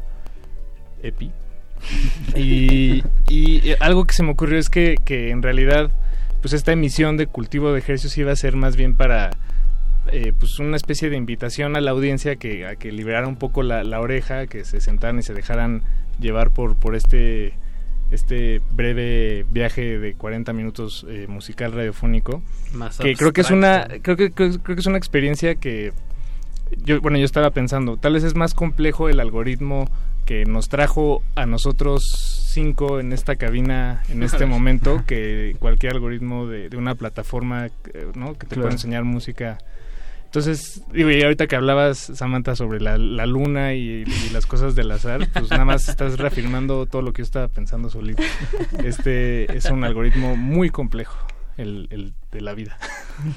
y bueno, también eso se conjuntó para que Pía de alguna forma nos contactara y estuviéramos, nos conociéramos y creo que tenemos muchas cosas en, en común y, y pues yo quiero agradecer también que haya sido tan insistente ella y también que nos haya invitado también a, a poder eh, colaborar con ella. Sí, todo esto hay que hay que decirlo, Pia, tú fuiste una pieza importante para que este momento esté sucediendo de esta manera. Bueno, gracias por decirlo. no, no, no, sí, ah, así es. bueno, los tres proyectos van a desembocar en un evento que vamos a estar dando más información más adelante, pero hay que regalarle un poco de, sonoridad a la audiencia. Sí, ¿a qué suena todo esto que estamos diciendo? Ajá, y pues ahorita nos vamos como proyecto por proyecto. Sí, vamos a escuchar música de, de, cada uno, de cada una. Entonces, eh, ¿por dónde empezamos? ¿Por qué no empezamos con Pusamatista? Tu proyecto, Samantha? Ah, muy bien. no, digo, pues era inevitable. ¿Por qué no estás tan convencida de ser la primera? O es así como en la escuela, así de que, ay, le tocó el exponer primero. sí, ya me dio pena. No, no, no, pues no, pasa nada. esto tiene el sello de ejército. Por cierto, ahorita que le pegaste a la mesa, eh, hay que decirlo, aquí al lado de la, de la calle de Chola hay un, están como reparando, hay una grúa gigante que hace que yo, lo estoy sintiendo en los oídos y está, temblando, pero es una ah, grúa que está aquí al ladito dándole al cemento. Eh, espero que de alguna manera también se esté vibrando hasta sus tímpanos a través del 96.1 de FM, pero y si no, pues lo vamos a hacer con Compus Amatista, el proyecto de Samantha. ¿Algo que quieras agregar del proyecto o lo sonamos? Mm, pues agregamos los comentarios al final. Eso. Perfecto. Esto se llama MSPBA y ahorita regresamos a hacer cualquier pregunta que, que tengan ustedes o que tengamos nosotros al respecto. Que suenen, súbanle a su radio, déjense llevar.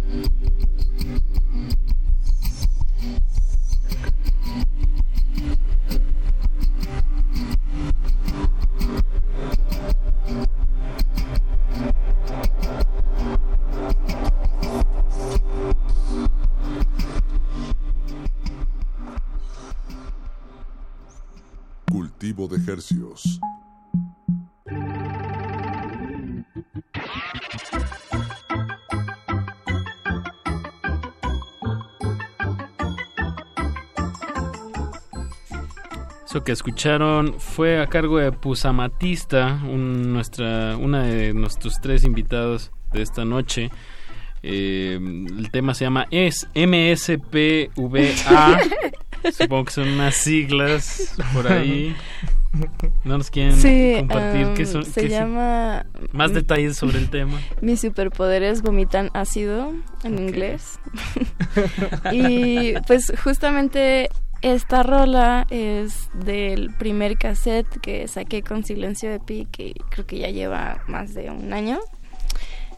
Y pues nada, o sea, era- es como mi debut, por así decirlo. Y recuerdo que estaba muy enojada cuando lo hice. O sea, como que traía como... Querías vomitar. ¿no? Quería... sí, o sea, que te- traía un vómito creativo muy fuerte y emocional. Y fue como de, bueno, ahora mi instrumento son las máquinas y vamos a darle por las máquinas. Y o sea, en sí es como, es como un conjuro, realmente, ¿no? Trae como risas de bruja y trae todo un ambiente que va como... Susurros. Susurros, claroscuros. O sea, es como un ambiente muy brujil esta rola que escuchamos. Me- a mí me gustó muchísimo, Samantha. Ay, lo, gracias. disfruté, lo disfruté mucho y me, me, eh, quisiera preguntarte si es la primera vez que hacías eh, o, o, o, o sea, que, que trabajabas haciendo música con los procesos que hayas ocupado o, o sea, si fue para ti algo nuevo o el, el sonido, el, el cómo quedó el, pro- el producto final. Sí, porque, o sea, realmente era como música de closet y hacía solo cosas como en mi casa y así. Y justamente la forma en la que conocí a Alfonso fue como en una fiesta y se fue la música y estaba como en mi rush de no, me vale, yo quiero poner música y saqué mi cinte y hice lo mío y como que me di cuenta que podía hacer más cosas, ¿no? Que podía llegar a otro lugar lo que estaba haciendo, como el hobby que tenía. Entonces, pues como que me aventé al hoyo. ¿Tú crees que esa es un poco la ventaja o desventaja, no sé cómo lo veas, de, de salir del closet musical Sí. artístico? O sea, a la hora que expones, ¿qué pasa? ¿Qué cambia? Pues, aparte de que te enfrentas. Ajá, como hay un enfrentamiento, onda- exacto. Pues porque también se vuelve performático, ¿no? Un live Exacto. estás ahí y estás con tu cuerpo y tu mente y tiene que funcionar y es en vivo y te puedes equivocar, pero Te ellos no saben cómo suena. Exacto. Sí, sí, no es error si tú... sí, depende qué haces después, Así- ¿no? sí, exacto. Es como cómo, cómo vas manipulando los errores, ¿no? Si los, los tratas de quitarlos o te agarras de ahí y va- llegas a otro lugar. Y justamente como que me, me gustaba debrayarme en mi casa. Tenía un órgano con dos pisos y tenía una caja de ritmos, unas entradas plug, conectaba mis sintes y ahí me daba con los micrófonos y todo. Y como que realmente era muy fácil cuando estaba a solas. Claro, sí, sí, y sí. como esta onda de ya ir a grabar, ir a tocar, de repente sí fue como de, ay, no sé qué estoy haciendo ni cómo lo estoy haciendo. Pero justamente hemos platicado, Alfonso y yo, que afortunadamente son como proyectos que nacen de una forma muy orgánica y muy honesta. Y justamente como sentirte abrigada por gente que no conoces pero que les gusta lo que haces y que como son tus fans y tú también eres sus fans y es como es súper bonito. O sea como que sí me motivó un chingo me quitó muchos miedos me obligué a quitarme el pánico escénico y es como, o sea, igual no hago mucho contacto visual con la gente cuando toco, pero... Pero la excusa es el sonido, ¿no? Sí, o sea, estoy como muy clavada en lo que estoy haciendo y hacia dónde está yendo lo que estoy produciendo, ¿no? Como a dónde va el sonido y tratar de manipularlo y modelarlo hacia el- un espacio. Bien, pues otro caso exitoso de músicos que decidieron salir del closet. Sí.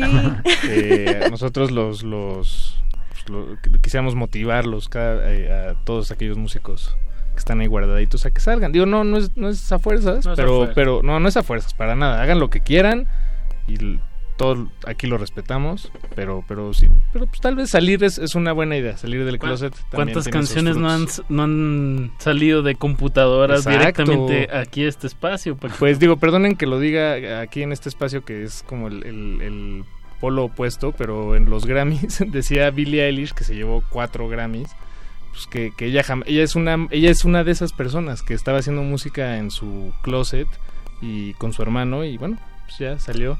No no digo persigamos el sueño americano todos pero pero digo hay casos exitosos como ese y bueno pues sí uno nunca sabe. Eh, en esta cabina también ya lo mencionábamos brevemente en el bloque anterior nos acompaña Pía Hola. y Pía no hemos platicado mucho contigo eh, esta en esta emisión entonces tú dinos cómo cómo fue que te empezaste a involucrar con, con estas personas. Con silencio. con silencio. Tú eres de Nueva York. Sí, yo soy de Brooklyn. Eh, sí, les voy a dar una, una breve explicación por de lo que estoy haciendo aquí en México. yo tengo una beca, una beca de investigación que me permite viajar a través del mundo para estudiar las subculturas musicales a través de la participación directa, así que a partir de un diálogo interactivo con otros artistas. Así que uh, uso mi proyecto solista como punto de entrada. así que en vez de hacer unas investigaciones formales de conciertos, organizo em, eventos culturales y, y, cosas así. Es más empírico, ¿no? Sobre la marcha y, hacer, pues sí, como ir creando en el en los contextos que claro, Claro. ¿En qué países estás haciendo este proyecto? Bueno, es mi segundo. Estaba en Montreal tres meses pero uh, sí, vine, vení en, noviembre y estaba con muchas ganas de, de tocar aquí, pero no conocía a nadie. A un amigo de un amigo de un amigo me pasó un evento en Facebook de Silencio API y empecé a escuchar a sus rolas en, en Bandcamp, me encantaron pienso que el, primer tema que escuché fue... Un amigo, un amigo, un amigo, me quedé con eso resonando en la cabeza. Bueno, es como funciona con los subculturas. Sí, no, claro, exactamente. Tienes que conocer a gente que te introduce, te presenta a otra gente. Y sí, las redes. Escuché a, a Pus, a, tu canción, M... MSP, el acrónimo que no que no sé, pero entonces sí, MSPVA. Eso sí, y contacté a Alfonso y empezamos, empezábamos a, a coordinar cosas y sí, hicimos un show pequeño en, en su casa hace unas semanas y ahora son estamos... ganas, ¿no? Sí. Hacerlo desde tu casa. Sí, sí, y Pus no podía tocar porque estaba en, en Guatemala y Alfonso y yo que, que queríamos hacer algo con ella en un lugar más bueno más formal digamos y sí de, de ahí nació la idea de, de, este show, del show del, del sábado en el foro 316 y bueno y de eh, pues de, cacarearlo y, por lo tanto mencionarlo este, varias veces nos encontramos aquí. Todos juntos. Van a estar el sábado primero de febrero a las 9 de la noche en uno de nuestros foros favoritos. El 316 316 Centro en Fray Servando Teresa de Mier 316 se van a estar presentando Pusa Matista tu proyecto, Pia, que se llama Apollo Jesus. Que ahorita vamos a escuchar algo de, de, él, del proyecto. También vamos a, va a estar tu proyecto, Alfonso, que se llama Al, y otro proyecto que, que, no, que no está hoy, pero que probablemente sonemos, que se llame Estrero. Pero sí está, ¿no? ¿Son, son ustedes? No, no, es alguien más, ¿no? Okay, okay, No están, y vamos a, a, escuchar algo de ellos. También. Sí, no, pues vamos a escuchar. Pues Más adelantito vamos a regalar un par de boletitos para que estén atentos. Ah, sí, estén atentos, quédense en sintonía. Eh, pues vamos a escuchar algo de tu proyecto, Pia, Apolo Jesus. Sí. Eh, nada más déjame agregar que esa beca que mencionas suena a la mejor beca que he escuchado sí, en mi vida. Pasa, el dato, pero fuera del aire. no, no queremos que haya demasiada competencia. Eh, esto es de, de, tu proyecto Apolo Jesus. El tema se llama Walls. Em, nos mandaste dos canciones muy distintas, entonces de verdad me costó mucho trabajo ver cuál, pero creo que por, por, el, por el resto de las canciones esta tenía sentido. Igual, eh, pues digo, tanto tu proyecto, Pia, como todos los que vamos a sonar esta noche, los invitamos a que se asomen. Las ligas van a estar en nuestras redes sociales. Oye, Pia, hablando de, de, relacionar, bueno, ahorita profundizamos fuera al aire que suena la canción, pero me acordé de un proyecto de acá que se llama Tlaxcala 3 que tiene el tiene el premio de Jumex, pero es un proyecto todo sobre paredes. Entonces, también Ah, como que andan viendo por dónde. Ahí está la conexión. Exacto, exacto. Sí. Sonamos Walls de Apollo Jesus y regresamos.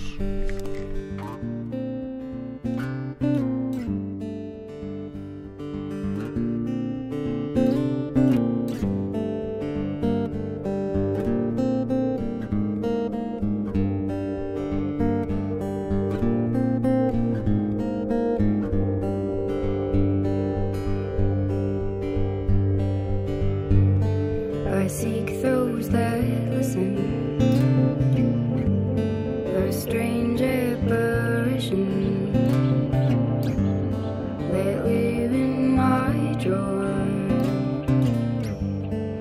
cracks in my floors. Am I going, going crazy? For an almost, almost baby.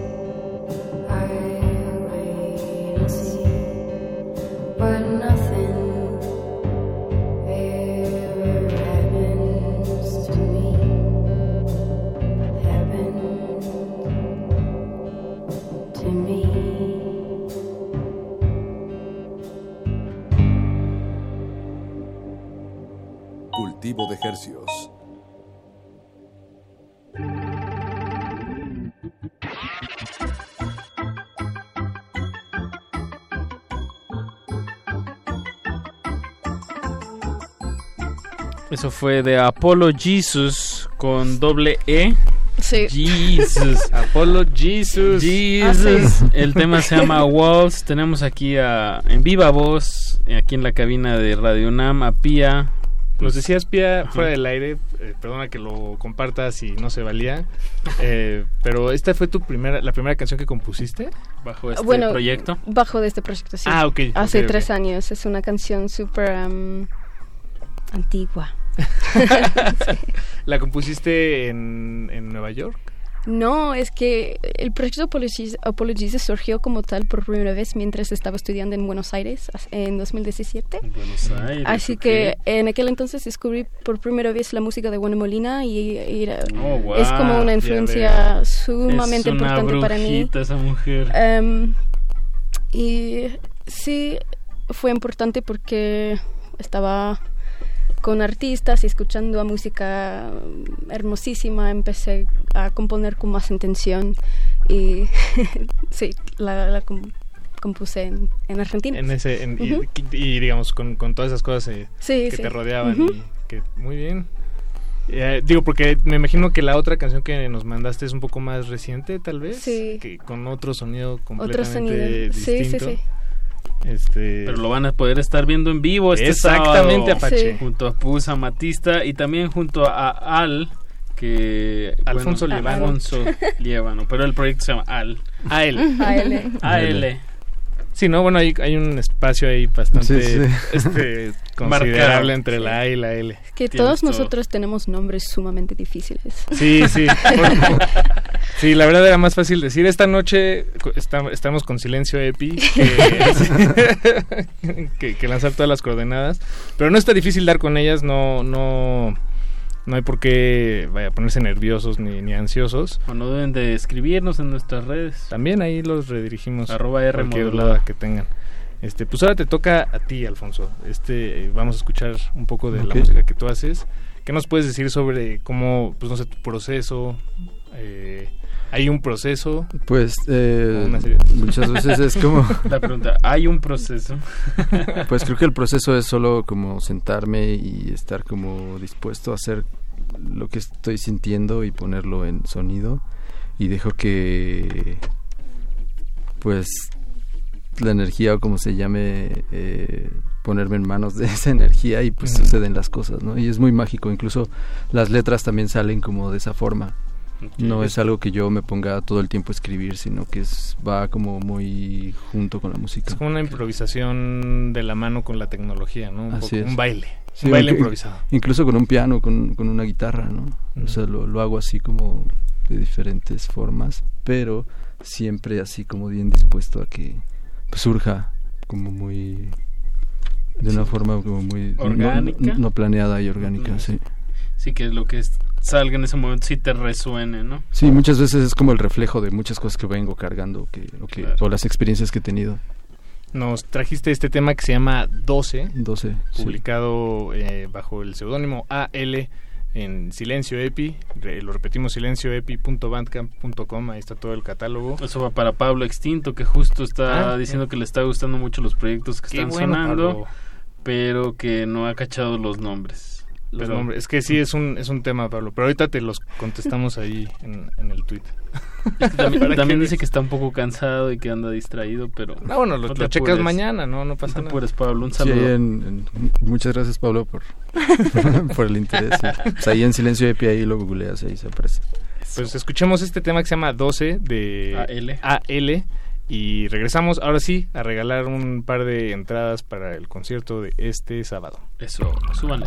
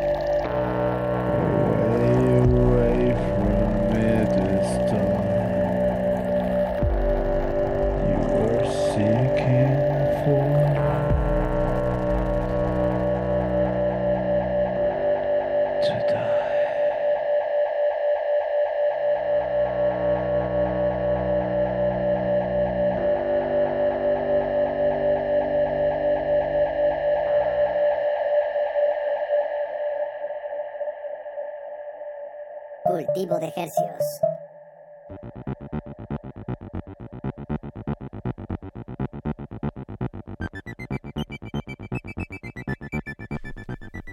Eso que escuchamos se llama 12. 12 es el nombre del tema y el nombre del autor es AL, o bueno, ese es el alias. Estaría muy raro que tus papás, Alfonso, te pusieran AL. bueno, como muy del futuro, como la Sí. música que estamos escuchando. Exacto. eso, sí, eso sí tendría más sentido. Todo esto, pues, es, eh, eh, eh, son tres proyectos que les hemos compartido esta noche, que estarán presentándose este sábado en el Foro 316, ahí en la Colonia Centro. La calle es Fray Servando Teresa de Mier 316. Si llaman al 5523-5412, les vamos a regalar un boleto para que vayan a ver estas propuestas, estas sonoridades este sábado primero de febrero a las 9 de la noche. Es evento para mayores de edad. Es, eh, es- es- eh, son dos boletos sencillos, en realidad, los que podemos regalarles. Pero, eh, vaya, digo, si, si no se los regalamos nosotros, usted puede ir también. Ah, claro. No, es el fin del mundo. Eso sí, tiene un cupo limitado, el foro 316. pequeño. Entonces, el número es 5523 5523 5412. Ya está sonando. Ya ahí está lo sonando. Ricardo Pineda, que ahorita va a estar en playlist ya les, les contestará, escucharán. Podrán platicar con él, mandarnos saludos a través de su de sus voz. Eh, si suena ocupada la línea, insístale una vez más dentro de uno o dos minutos, eh, porque pues, solo podemos contestar una llamada a la vez. Y los invitamos a que chequen el Bandcamp de Silencio EPI y, el- y las redes de Apolo Jesus. Eh, vamos a publicar en Twitter, en el Twitter de Resistencia Modulada, un pequeño hilito con todas las ligas, por- porque sí son nombres complicados que tal vez no tienen sentido en la radio, pero ya que los ven escritos van a decir, ah, con razón. y bueno, pues para que para que le sigan eh, de cerca eh, la, pista a estos proyectos, a Apolo Jesus, a toda la, la disquera de Silencio Epi, todos sus proyectos. Que son muchos, entonces yo creo que este, da, hay carnita para repetir esto en una segunda ocasión. Estaría muy bien. Nosotros encantados Alfonso. Y gracias por la invitación. Tú tal vez ya no vas a estar aquí en México, pero si en algún momento estás de regreso, cuenta con este espacio. Gracias. gracias. Eh, vamos a despedirnos ahora sí con el último tema de la noche. Este es un proyecto que, también yo pensé que era un estreno, pero no es un estreno. Sí, exacto. Este... Sí, se llama, la banda se llama Estrero. Estrero. Y el tema se llama Vacuum. Y bueno, pues ahí va a estar un poco variado en la noche del 316, pero pues esa es la idea también y también la, propuesta del sello. También que no solo sea una cosa como muy lineal, sino también que se vayan a casa con un poco de música de diferentes géneros y estilos. Tempos, colores, sabores. ah, bien, Perfecto. Como un bufete. Exacto. Como un bufete. Apolo Jesus, Pusa Matista, AL y Estrero este sábado. No se los pierdan en el foro 316. Gracias por acompañarnos. Gracias por, acompañarnos. gracias por la invitación y gracias, eh, Samantha, Pia gracias por recibirnos. Pues a cualquier cosa que quieran agregar para las futuras generaciones. un mensaje para los niños. Un mensaje para los niños. Si no, con eso ya nos Hagan despedimos. música. Eso, eso es muy bonito. No tengan miedo. Eso. Bien, puros mensajes. Bien, bien. Pues muchas gracias. Nos despedimos. Esto es Estrero. Vacuum se llama la canción. Y con eso nos despedimos. Nos escuchamos el jueves. Vacío. El jueves. Acá nos vemos. Chao.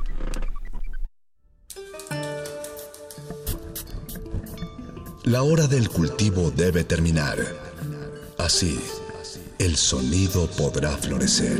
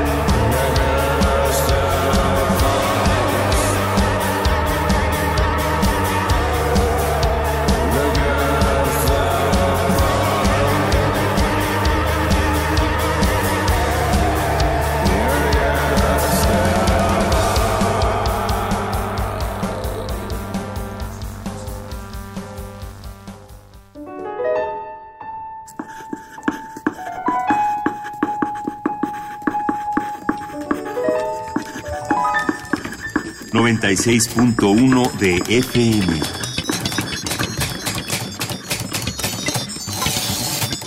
Comenta en vivo nuestra programación. Facebook Radio UNAM. Twitter arroba Radio UNAM.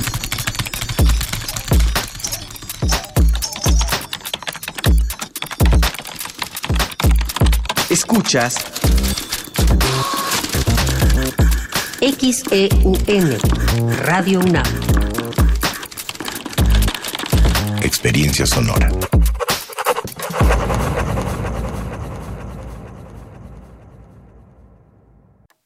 Maestro prevenido, vamos a grabar. Adelante. Soy Óscar de la Borbolla y quiero invitarlos a escuchar un nuevo programa, Las Esquinas del Azar. Oscar de la Borbolla. Sí, Juan, ¿qué estás? ¿Qué? estás haciendo aquí? Pues yo aquí trabajo. Juan, pues vengo a invitar a los radioescuchas de Radio UNAM a nuestro programa. ¿Nuestro? Es un espacio de diálogo para platicar de todo y en todos los lugares donde se puede platicar. Y a veces hasta donde no se puede o no se debe. Una producción de Radio UNAM y la Facultad de Estudios Superiores Agatlán. Las Esquinas del Azar.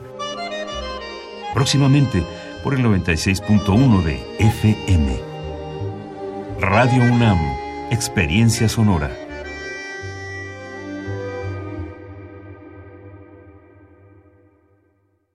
La temporada de frentes fríos ya comenzó y con ella bajas temperaturas y heladas. Puede llover, caer nieve y presentarse frío extremo. Mantente informado de los cambios de temperatura a través de los avisos meteorológicos que emite diariamente la Comisión Nacional del Agua y protégete ante los cambios bruscos y las afectaciones de estos fenómenos. En Conagua monitoreamos de manera constante para emitir avisos meteorológicos oportunamente. Conagua. Gobierno de México. Prisma RU.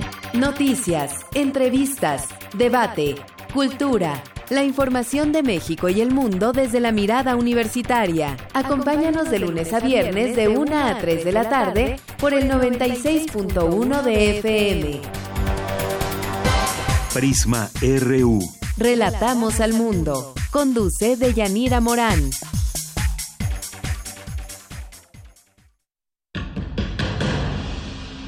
Como dijo el sabio Playlist Zoo, el viaje de las mil canciones empieza siempre con la primera reproducción.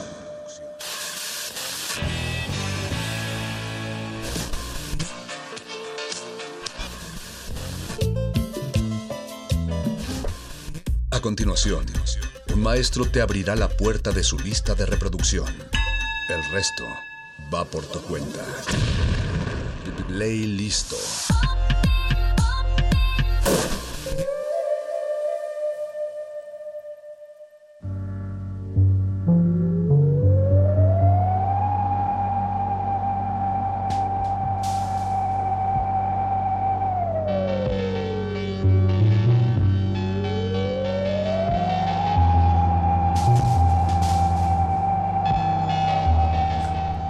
Si hay un día en especial en el que la resistencia se hace más presente y cobra más sentido, seguramente es un lunes laboral, un lunes de tráfico y como es el caso de resistencia modulada, un lunes en el que el edificio tiembla porque tenemos obras aquí a un costado, parece que van a hacer algunas implementaciones a, a un lado del Metrobús aquí en Xola.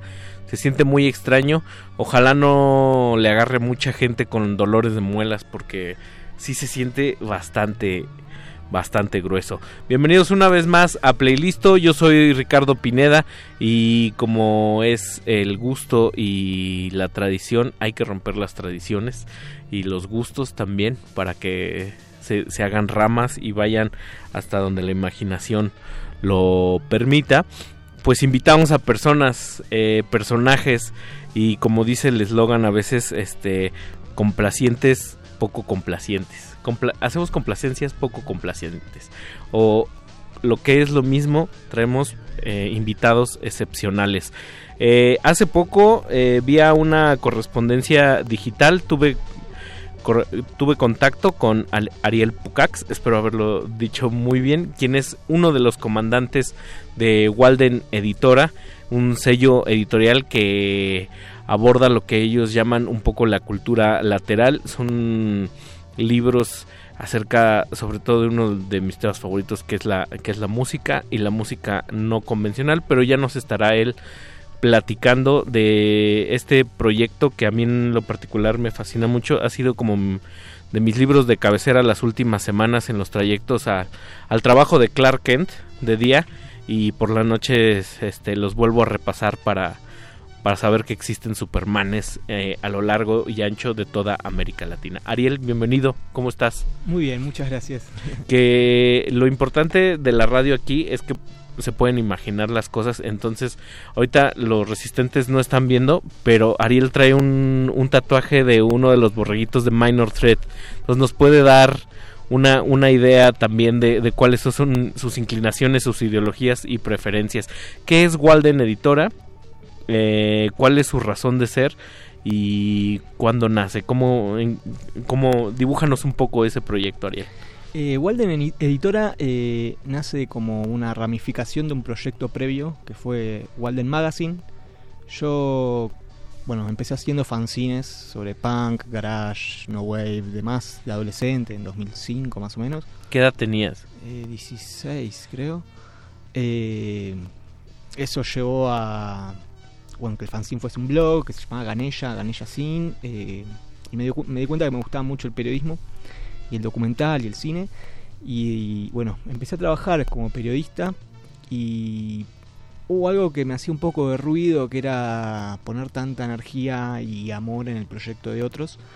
Eh, entonces en 2011 eh, empecé la intención de un proyecto que iba a ser Walden, que iba a ser una revista, que terminó surgiendo recién en 2013 como un blog, waldenmag.com, sigue relativamente activo. Eh, el blog yo lo formé con la el concepto de cultura lateral porque no me interesaba ir por el medio, no me interesaba contar desde el mismo lugar que todos los medios, porque todos los medios replicaban pr prácticamente las mismas noticias o los mismos eventos y tampoco me interesaba ir demasiado por el margen porque no sé, sentía que era un modo quizás de no, no sentirme del todo a gusto, entonces preferí ir transversalmente. Como por ejemplo, en vez de entrevistar a los Sonic Youth, terminé entrevistando a Coco Moore, la hija de Thurston Moore y Kim Gordon, que tiene una banda que se llamó Big Nils. Entonces siempre he tratado de buscarle un poquito la vuelta, la ¿no? vuelta para que tuviese desde algo quizás relativamente popular como puede ser Sonic Youth, pero de un modo transversal. Eh, el sitio web me dio la oportunidad de dar talleres sobre la historia de la música o del rock, de diferentes géneros y finalmente en 2017 comenzó como proyecto editorial con un libro que se llama Spoke, que es un recorrido fotográfico y testimonial sobre el hardcore punk de Washington DC desde el 79, desde Bad Brains a principios de los 90 con Fugazi, digamos. Digamos la esa una de las camadas o de las vertientes más más eh, ex, extremas, ¿no? Eh, este, digamos estaba todo este movimiento del straight edge de no comer carne, de no tener sexo y, todo este movimiento que también fue como una punta de lanza para lo de para el para el emo, ¿no? Sí, totalmente. Eh, eso es para mí lo, lo lindo siempre de, de, Washington DC es que quizás desde afuera se piensa mucho al punk desde Gran Bretaña o desde Estados Unidos con lo que fue el CBGBs y quizás con la escena angelina de Circle Sharks y Black Flag. Pero Washington DC para mí fue fundacional porque y súper importante por principalmente por Bad Brains que fue una de las primeras bandas de hardcore conformada por negros. Después además Mike, con inclinaciones como medio rastafari sí, bastante ¿no? rastafaris eh, después Minor Threat que escribieron la canción Straight Edge que era sobre algo que les pasaba a ellos siendo adolescentes que no se veían relacionados o reflejados por la cultura rock en el punk ¿no? la idea de las drogas en el punk y, y a Mackay nunca se hizo cargo de, del straight edge como movimiento, sino dice fue algo que me pasó a mí de adolescente. Fin. Y cuando la escena se volvió muy violenta, todas las bandas se desarticularon y se conformaron de nuevo en lo que se llamó en el 85 el Revolution Summer, que es donde los medios empezaron a llamar a esta música un poco más a mid tempo y con más arpegios, como emotional hardcore. Ya más melódico también, ¿no? Que también re renegaron ellos. Como decían, nosotros somos punks, qué sé yo. Pero bueno. Esto sigue siendo punk.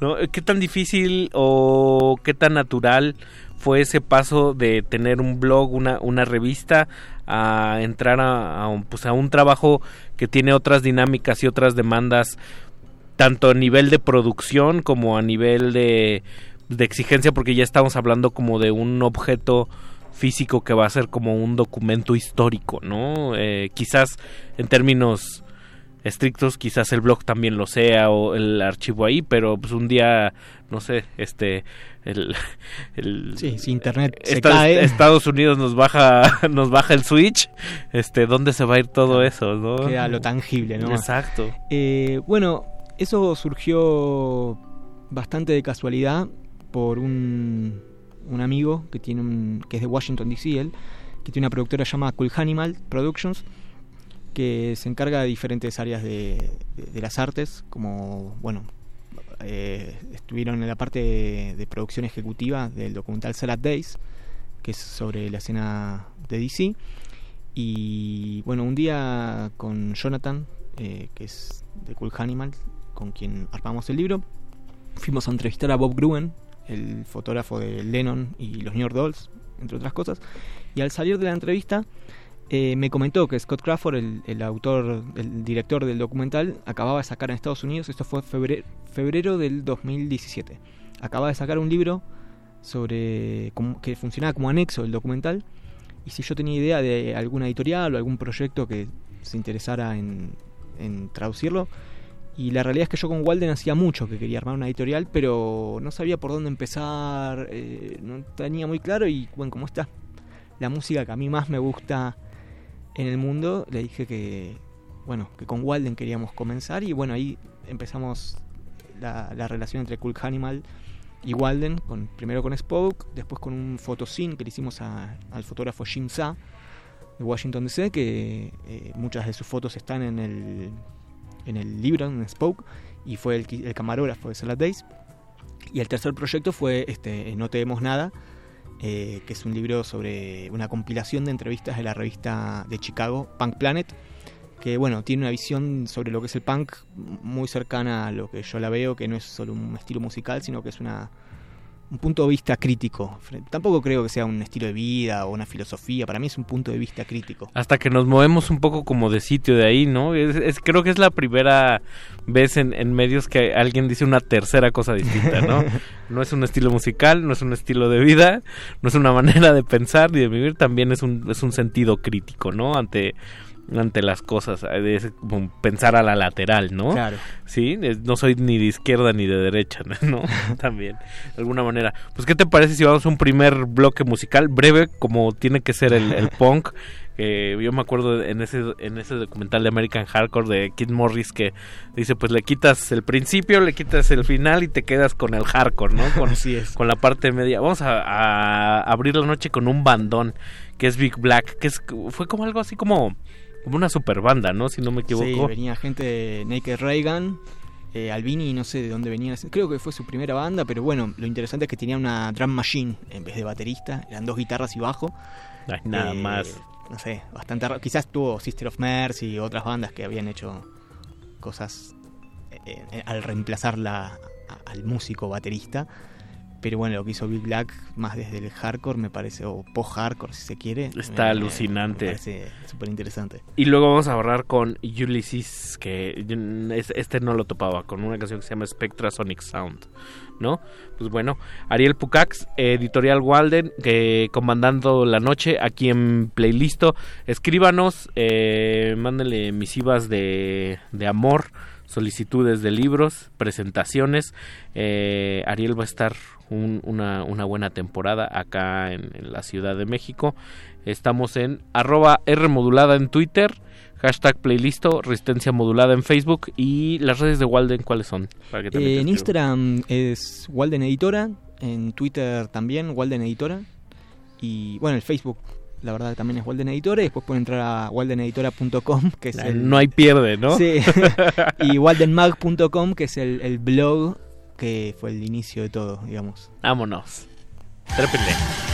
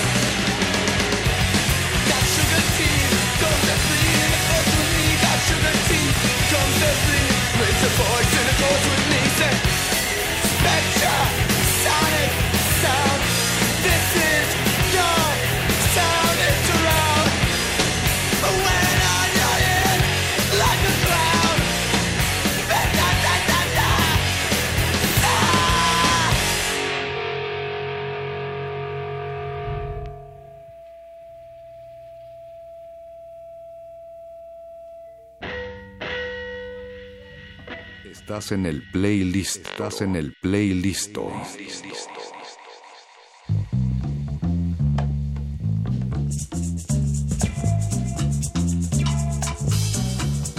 un poco de sangre en las venas, un poco de sonido directo y todo gracias a la selección musical de nuestro invitado de esta noche, Ariel Pucax de Walden Editora.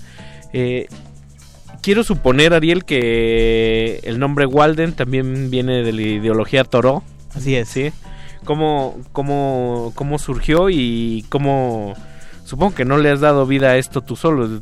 Todo esto debe de tener una colectividad y quién más está, quiénes más están detrás del proyecto. Eh, bueno, yo en 2011 leí La desobediencia civil y Walden, La vida en los bosques de Thoreau y fueron dos libros que me, me impactaron mucho. Yo tenía 22 años, ahora tengo 31, era relativamente bastante más joven y fueron unos libros que me, me impactaron, no sé, me sentí muy, muy reflejado, muy identificado y a la hora de pensar un nombre para todo el proyecto, ya sea el sitio web, eh, los talleres, la editorial, me gustaba Walden porque representaba un poco la idea esa que tenía Turo de, de, no recorrer los caminos ya trazados, sino si iba por el bosque evitaba los caminos y trataba de generar los propios. Eso para mí era una idea súper linda. Yo, yo pensaría que la cosa más linda de, de Turo es que te propone no pagar impuestos. ese, me parecería el, este, digamos, la esencia más rescatable hoy en día y por, por donde uno había de, revelarse. aparte de una cuestión súper política, su, eh, su propuesta de, de no pagar impuestos, que era justamente para la invasión hacia hacia acá. No sé claro, no, no era no era tan beligerante, no no no no gritaba ni ni desobedecía solo por desobedecer, ¿no? Era, o sea, decía, voy a pagar lo que considero justo, para esto sí, claro. pero para la guerra no. Claro, ¿no? Era una cuestión ideológica.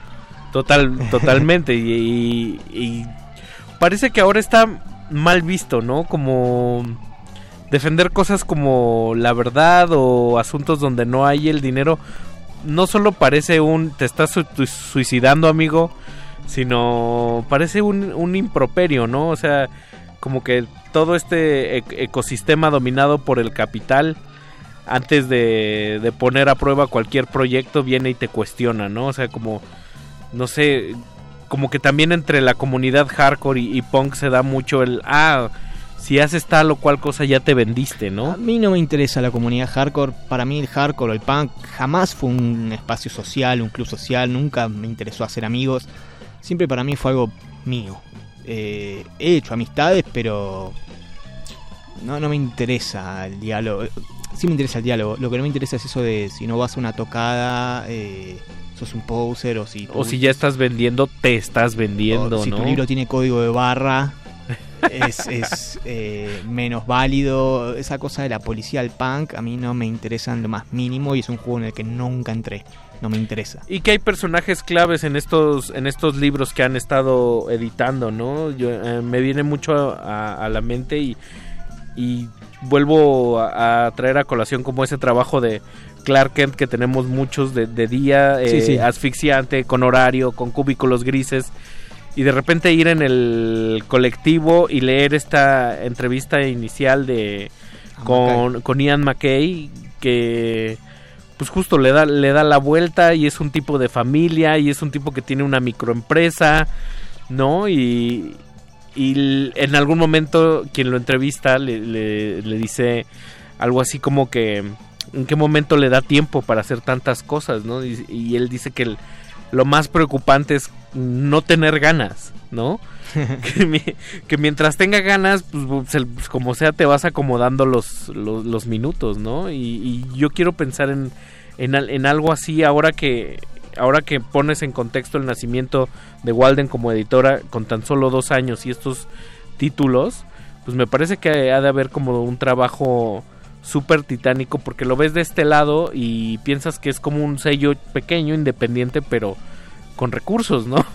y, no, no, ahora que conoces como las personas detrás que le dan vida, pues no, no sabes que es como, pues es más independiente de lo que creías aún, ¿no? Eh, sí, la realidad es que Walden soy yo, se podría llamar Ariel Pucax, la editorial, Eh, como sitio web comenzó como un proyecto con Victoria Lamas, que es una diseñadora gráfica, que se encargó de toda la imagen de lo que era el sitio original. Después tuvimos un problema que fuimos hackeados por un hacker ruso y tuvimos que rearmar todo y ya no hubo tiempo de volver al diseño original que era más, más lindo del sitio web Walden Mag.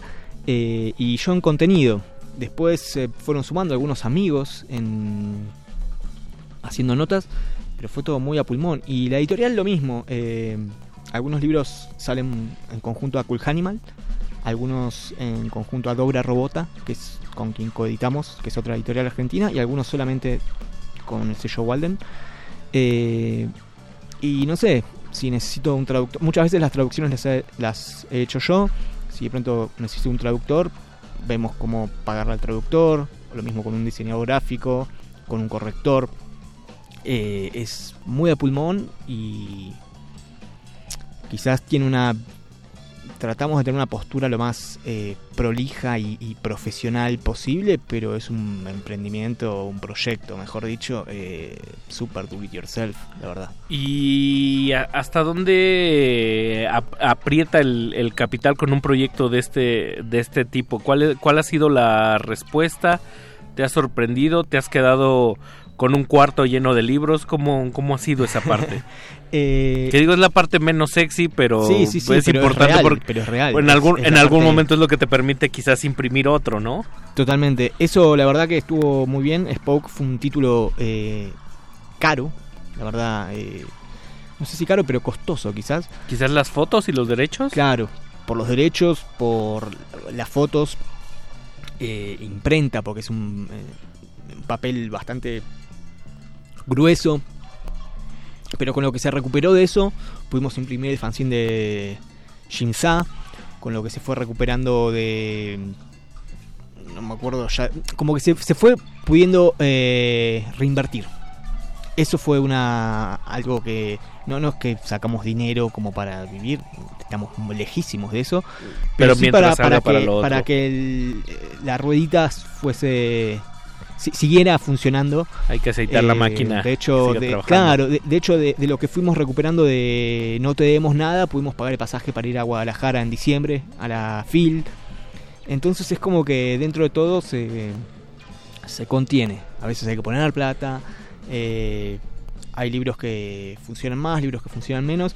Pero la verdad que estamos, para tener dos años, estamos felices. Hablo, estamos porque también está Gabriela de Mola de Dobra Robota y Jonathan Rivas de Cool Animal. Entonces somos como tres proyectos trabajando en conjunto muchas veces. Pero digamos que en la W el corazón late más fuerte. o, o, hay alguien en particular que, que, le late más. Pues qué te parece si vamos a otro bloquezazo, ¿no? Dale. Este me encanta mucho. Vamos con Save Your Generation de Joe Breaker. ¿Por qué escogiste esta? Eh, porque es el, en el libro No Tenemos Nada, hay una entrevista de ellos en un capítulo que se llama como Las derrotas del punk, sobre bandas que parecía que iban a irles muy bien y no fue tan así. Jawbreaker fue una de ellas. Y There You fue su último disco que a nadie le gustó en su momento, después fue reivindicado. Y a mí la verdad es que es el que más me gusta, es la canción que abre el disco. Me encanta cuando eso pasa cuando de repente 30 años después uno de los de los integrantes del grupo dice, "Es que ese es mi favorito." Y dices, "También, no estaba loco." Es que sí, a mí me, pasó que yo no sabía muy bien la historia y fue el primero que escuché y me re gustó y los otros no tanto.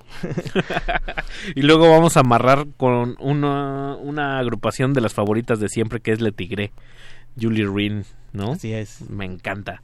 Pues nada más, nada más y nada menos que un, dos, tres I have a present. It is the present. You have to to learn to find it within you. If you can learn to love it, you just might like it. You can live without it. There's a million open windows. I'm passing these open windows. Passing these open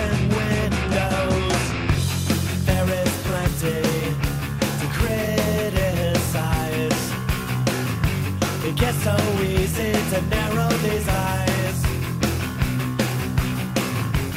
but these eyes.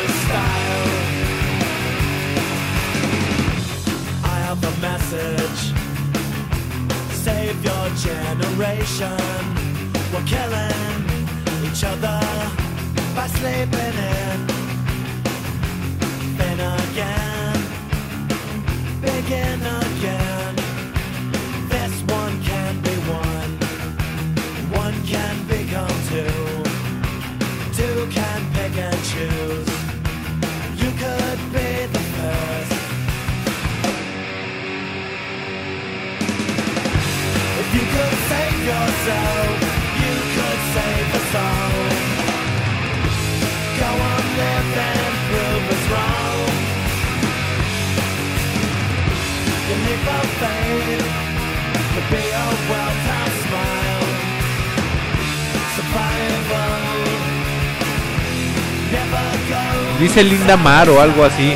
¿Te dio toques, Beto? Hasta me lo deletreó su mamá. Es Linda Mal o Linda Mel.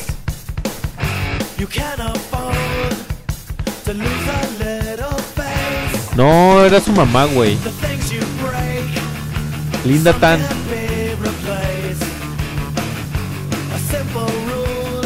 Es su apellido. Sí.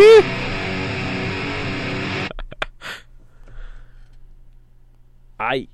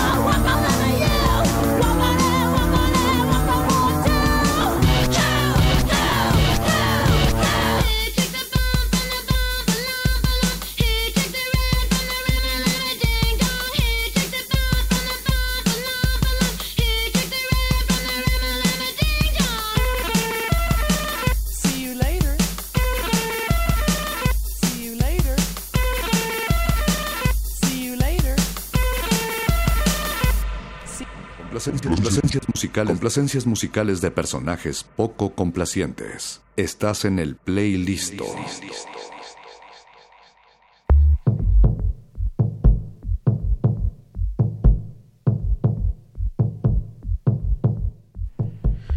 Dejamos de romantizar lo digital y lo físico para darle ese valor que nos gusta asignarle a aquello que nos da sentido a la vida, ya sea la música, ya sea las letras, ya sea charlas como la de esta noche con Ariel Pucax de Editorial Walden. Una cosa que me llamó la atención también son estos libros que vienen editando desde hace mucho tiempo en inglés en formato pequeño que se llaman, si no me recuerdo, 33 un tercio. Así es.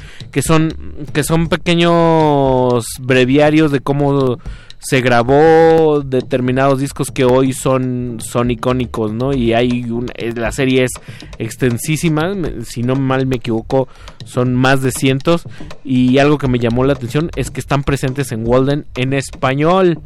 Así Entonces, ahí ahí como cómo se cómo se dio esa cosa de- que, re- que es como un sueño para para el lector que, que, que le cuesta trabajo leer en lengua anglófila. Eso surgió con una amiga mía, editora también, que se llama Gabriela de Mola, que tiene una editorial llamada Dobra Robota. Eh, su editorial comenzó siendo dedicada a la literatura polaca y después la empezó a volcar hacia la música con la biografía de Ian Curtis escrita por la viuda. Eh, y después ella le interesa mucho lo que es el ruido y la música más contemporánea. Eh, publicó El arte de los ruidos de Luigi Russolo. Y me dijo que había comprado los derechos de un libro sobre Aphex Twin. Y yo le empecé a pedir que me explicara un poco más de qué iba el libro. Y yo le pregunté en un momento, pará, ¿esto es de 33 un tercio? Sí, me dice. Bueno, yo soy fanático, esto lo vamos a coeditar, por favor. Y empezamos a coeditarlo. Y sacamos el de Amet Works 2, eh, fue un libro que yo no le tenía fe, pensé que no lo iba a comprar nadie y fue un pequeño éxito. Eh, seguimos con el de Velvet Underground Nico. Eh, que, que está me gusta mucho porque es el- la leyenda dice que en su momento lo compraron 10 personas 20, Claro. 20 personas y hoy es la piedra angular Sí. casi de, de- o sea Sonic Youth no existe sin Velvet Underground Es que, y un montón ¿no? Para mí casi nada existe sin, Sin Velvet ese Underground. disco además Porque aparte fue grabado en el 66, pero recién salió en el 67.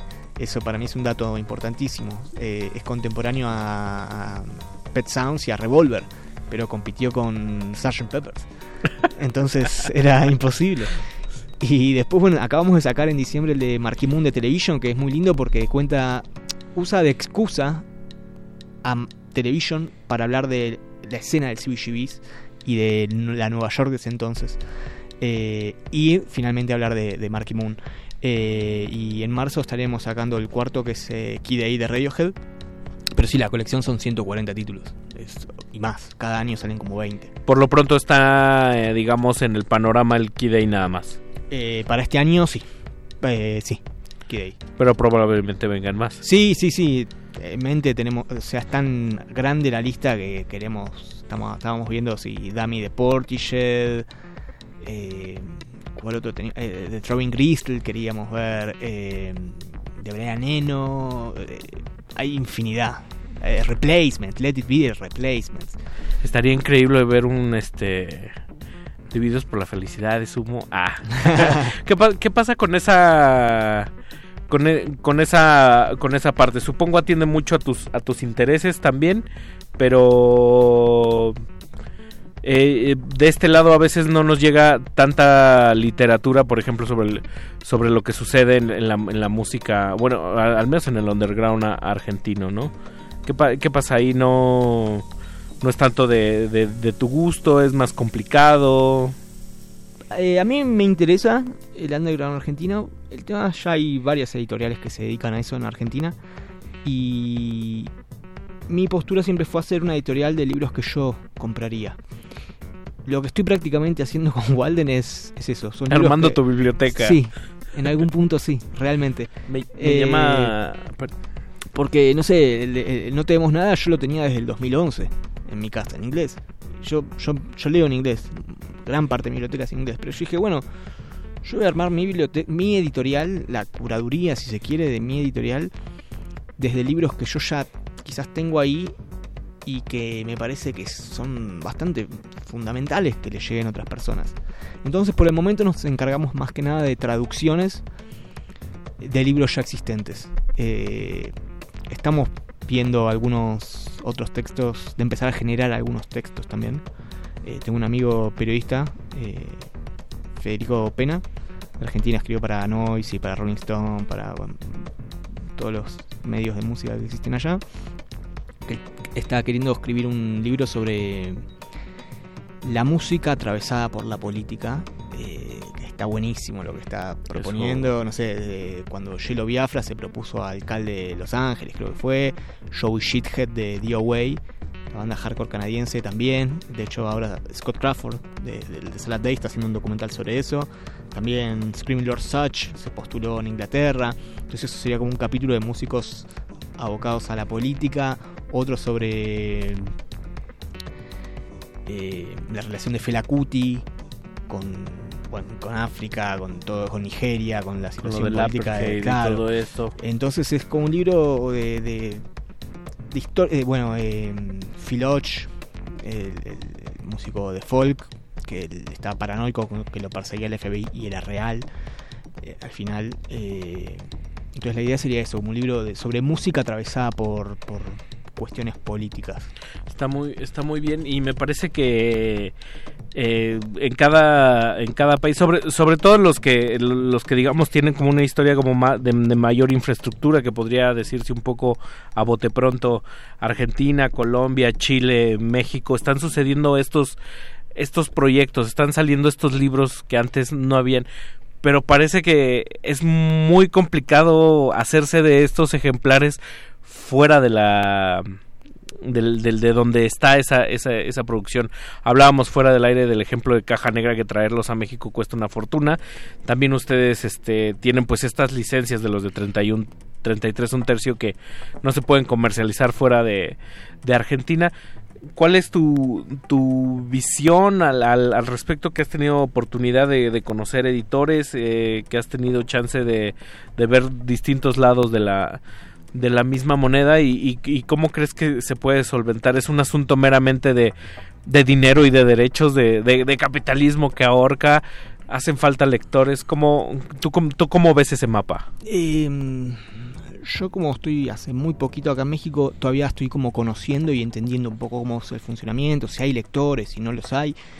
Eh, pero sí, yo creo que es un tema meramente económico y logístico. Eh, trasladar libros es caro, lleva tiempo eh, y hace que las cosas sean más caras. Entonces muchas veces lo, lo más sencillo es imprimir en el siguiente destino que uno quiere como, entre comillas, mercado. O sin las comillas, en verdad. Siguiente mercado. Eh, eso creo que es como la principal problema, si es logístico y económico. Pues eh, dejando lo logístico y lo económico de un lado, vamos vamos a, a otro bloquecito de, de rolas. ¿Qué te parece? Dale. Querido Ariel. Él me pasó con antelación sus sus tracks y vamos con Egg Hunt. ¿Quién es Egg Hunt? Egg Hunt fue, fue un proyecto de Ian Mackay. Eh, surgió El mismo de, de, de Fugazi. ¿no? Así es, sí, él tuvo, bueno, eh, Teen Idols, donde tocó el bajo, después Minor Threat, después Embrace, que fue la primera banda emo, si se quiere, una de las primeras bandas de lo llamado emo en 1985. Y Egg Hunt fue un proyecto, no, creo que fue previo a Embrace. Eh, él fue a Inglaterra con el baterista de Minor Threat, que es el- su socio en Disco Records, Jeff Nelson, hablar con el sello Southern Records, que había eh, trabajado mucho con los Crash para empezar a justamente distribuir los discos de Discord en Inglaterra. Cuando hicieron ese viaje para ver toda la logística y todo, si imprimían, si, fabricaban los vinilos allá, si los importaban o demás, eh, les propuso grabar unos temas y grabaron un simple con dos canciones, una prácticamente instrumental y esta. Eh, y fue un proyecto de estudio que tuvieron la intención de después convertirlo en banda, pero no, no sucedió. Y para mí fue como el germen en algún punto de lo que terminaría siendo Fugazi. Por un lado, Ian Mackay eh, agarró para mí la idea base de Hunt y terminó armando Fugazi. Y Jeff Nelson se juntó con los músicos de otra banda llamada Grey Mother y armaron un proyecto llamado Three, 3, eh, que justamente fue el primer disco que yo compré por correo a Discord en 2005. ¿Cuánto tardó en llegar? Eh, unas tres semanas. Ah, bueno, llegó, Sí, llegó sí, sí. bastante bien. Te sorprendería si yo te contara las historias. Ah, no, no, yo he, he esperado, ¿eh? He esperado mucho. He- esper- sigo esperando a veces. Exacto. Muy bien. Qué bueno que estamos en- enterados. Y vamos a ir con. También vamos a amarrar con Brave Men Run de Sonic Youth. Que pareciera que es una de las bandas que aparentemente están más desencajadas de la selección. Pero regresando les decimos por qué no. Eh, Ariel Pucax de Editorial Walden. Escríbanos arroba R modulada en Twitter. En Facebook como Resistencia Modulada. Hashtag playlist. Vámonos.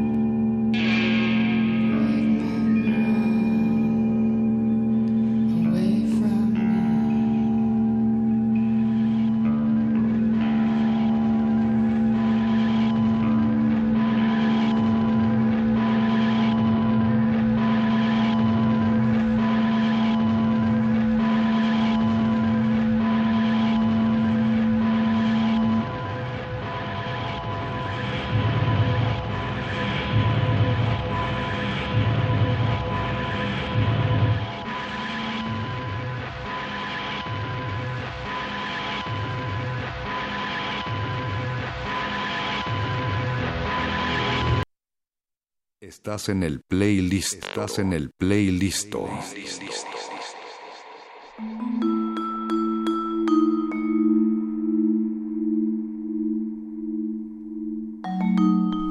Y el día que Resistencia Modulada, Toco Madera, deje de existir y regalen boletos para las trivias a los radioescuchas adultos que hoy son jóvenes, una de las preguntas clave va a ser, ¿banda favorita de Ricardo Pineda? Sonic Youth definitivamente. Podría tener unos, un especial como el de la hora de los Beatles, solo de canciones de Sonic Youth, de proyectos alternos, paralelos. Y he neciado tanto con esa banda que la he dejado descansar y dejo que la vida llegue solita. Y hoy Ariel nos pasó ese, ese balón. Eh, para muchos, Sonic Youth pertenece más al- a la movida alt, avant-garde, al, grunge de su etapa noventera Jefen, pero ¿por qué está presente aquí en esta selección que, dado el caso, hemos hablado como de puro punk? Eh, por dos razones. Primero porque eh, hay una entrevista a Thurston Moore en el libro No te demos nada, eh, que me parece súper interesante porque dialo- lo lindo del libro para mí es que dialogan las entrevistas. Eh, por ejemplo, Steve Albini dice que él de ninguna manera aceptaría plata a un sello grande. Si vos firma- en el momento en que vos firmas un contrato, estás fir- firmando, firmando un problema, dice él. Claro. En cambio, Thurston Moore en la entrevista dice que él aprovechó su firmar con Giffen Se convirtió en un infiltrado, ¿no? Claro, y dijeron, bueno, con la plata del, de- de- del adelanto nos armamos nuestro estudio. Y con la plata de los regalías grabamos nuestros Sire Records, eh, que son discos re experimentales. Después Steve Albini también habla de- del uso del sample, que él dice que lo malo de la música con samples es que vos te quedás con lo que reconoces. Entonces no se está creando algo nuevo, sino que parte de tu background musical para familiarizarte con algo es un lugar muy sencillo. Y después la entrevista a Negative Land, que es una banda que trabajó toda la vida con samples, habla de lo contrario, de que gracias a ellos se modificó la ley de- del copyright en Estados Unidos porque tuvieron un juicio con YouTube, banda a la que se ampliaron, que YouTube dijo que no les, import- no les molestaba eso, pero que a su sello sí. y lo que pasó es que se lograron que se implementara lo que es el fair use. Eh, y eso fue, bueno, eso lo que me gusta bastante cómo dialoga el libro, las entrevistas. Y el otro tema por el que elegí Sonic Youth es porque también eh, estamos por editar un libro sobre Sonic, va, no sobre Sonic Youth, sino de Lee Ranaldo, de textos eh, propios de él, que lo estoy haciendo con un amigo, Guido Abramídez, eh, de Argentina, que él es serigrafista. De hecho, la remera que tengo puesta está serigrafiada por él. Es muy bonito que tiene un tipo como el llanero solitario con antifaz, pero eso de un proyecto de Ian Svenonius. ¿no? Así es, Escapism. Eh, bueno, que nos conocimos por eso, por en ese recital. De hecho, nos conocimos. eh, yo le di una copia a Spoke, él me dio una de esta remera y eh, ambos nos gustaba Punk Planet. Y bueno, una cosa a la otra llevó a que trabajemos juntos este libro de Lee Ronaldo, que bueno, son entrevistas, fragmentos de diarios, eh, setlists que hizo en programas de radio como DJ. Como una recopilación de, lo, de todas las facetas que él hace. Claro. Poemas, sí. Es, digamos, el, el próximo proyecto que viene para Walden. Así es, sí. 2020 sería el libro de Kidei, eh, este de Lee Ranaldo, y después uno del fotógrafo Jim Sa, eh, que va a ser una antología fo- de fotos suyas del 83 al 2003, que va a tener entrevistas también a, bueno, a Ian McKay, a Jay Robbins de Showbox, a Raymond Pettibon, Vámonos. eh, Henry Rollins, y bueno, estamos viendo si lo distribuye Discord Records. Así que ese va a ser como los proyectos de este año. Eh, bueno, de hecho yo en un mes estoy yendo a DC a trabajar, en un mes y medio, a trabajar la selección de fotos con Jim. Va a ser un proceso divertido. Pues se viene, se viene cargado, o sea, apenas estamos al inicio de año y ya estás, este, ya tienes muy, muy dibujado el 2020. Sí, ¿no? ya lo tengo desde agosto del año pasado. Yo ya sabía cómo iba a ser más o menos. Más este lo año. que se vaya sumando, ¿no? Así es. Ariel, estamos cerrando, estamos en la recta final. eh, te quiero agradecer, eh, la pasamos muy bien y esperamos que proyectos como el tuyo y se sigan expandiendo, eh, sigan, no sé, eh, tocando puntos en toda América Latina y pues resistiendo con lo que a ti te agrada y lo que le da sentido no solo a, ti, sino que encuentra ecos en, en otros lugares. Esta es tu casa y cuando quieras venir por acá, eres muy bienvenido. Bueno, muchísimas gracias por la invitación. Realmente eh, sirve un montón eh, difundir el proyecto y también eso, encontrar gente con la que uno se siente que empatiza y que tiene un punto de vista similar respecto a la música. Así Pues ahí lo tiene. Muchísimas gracias. A ti. Eh, nos despedimos de los micrófonos y de la frecuencia. Sigan escuchando Radio UNAM. Yo soy Ricardo Pineda. Eh, Lucas Alberto Benítez, a.k.a. Betoques, en, en la producción. Andrés Ramírez en la operación técnica. Paquito de Pablo, Apache Raspi. Somos la Resistencia Modulada. Nos escuchamos mañana. Buenas noches.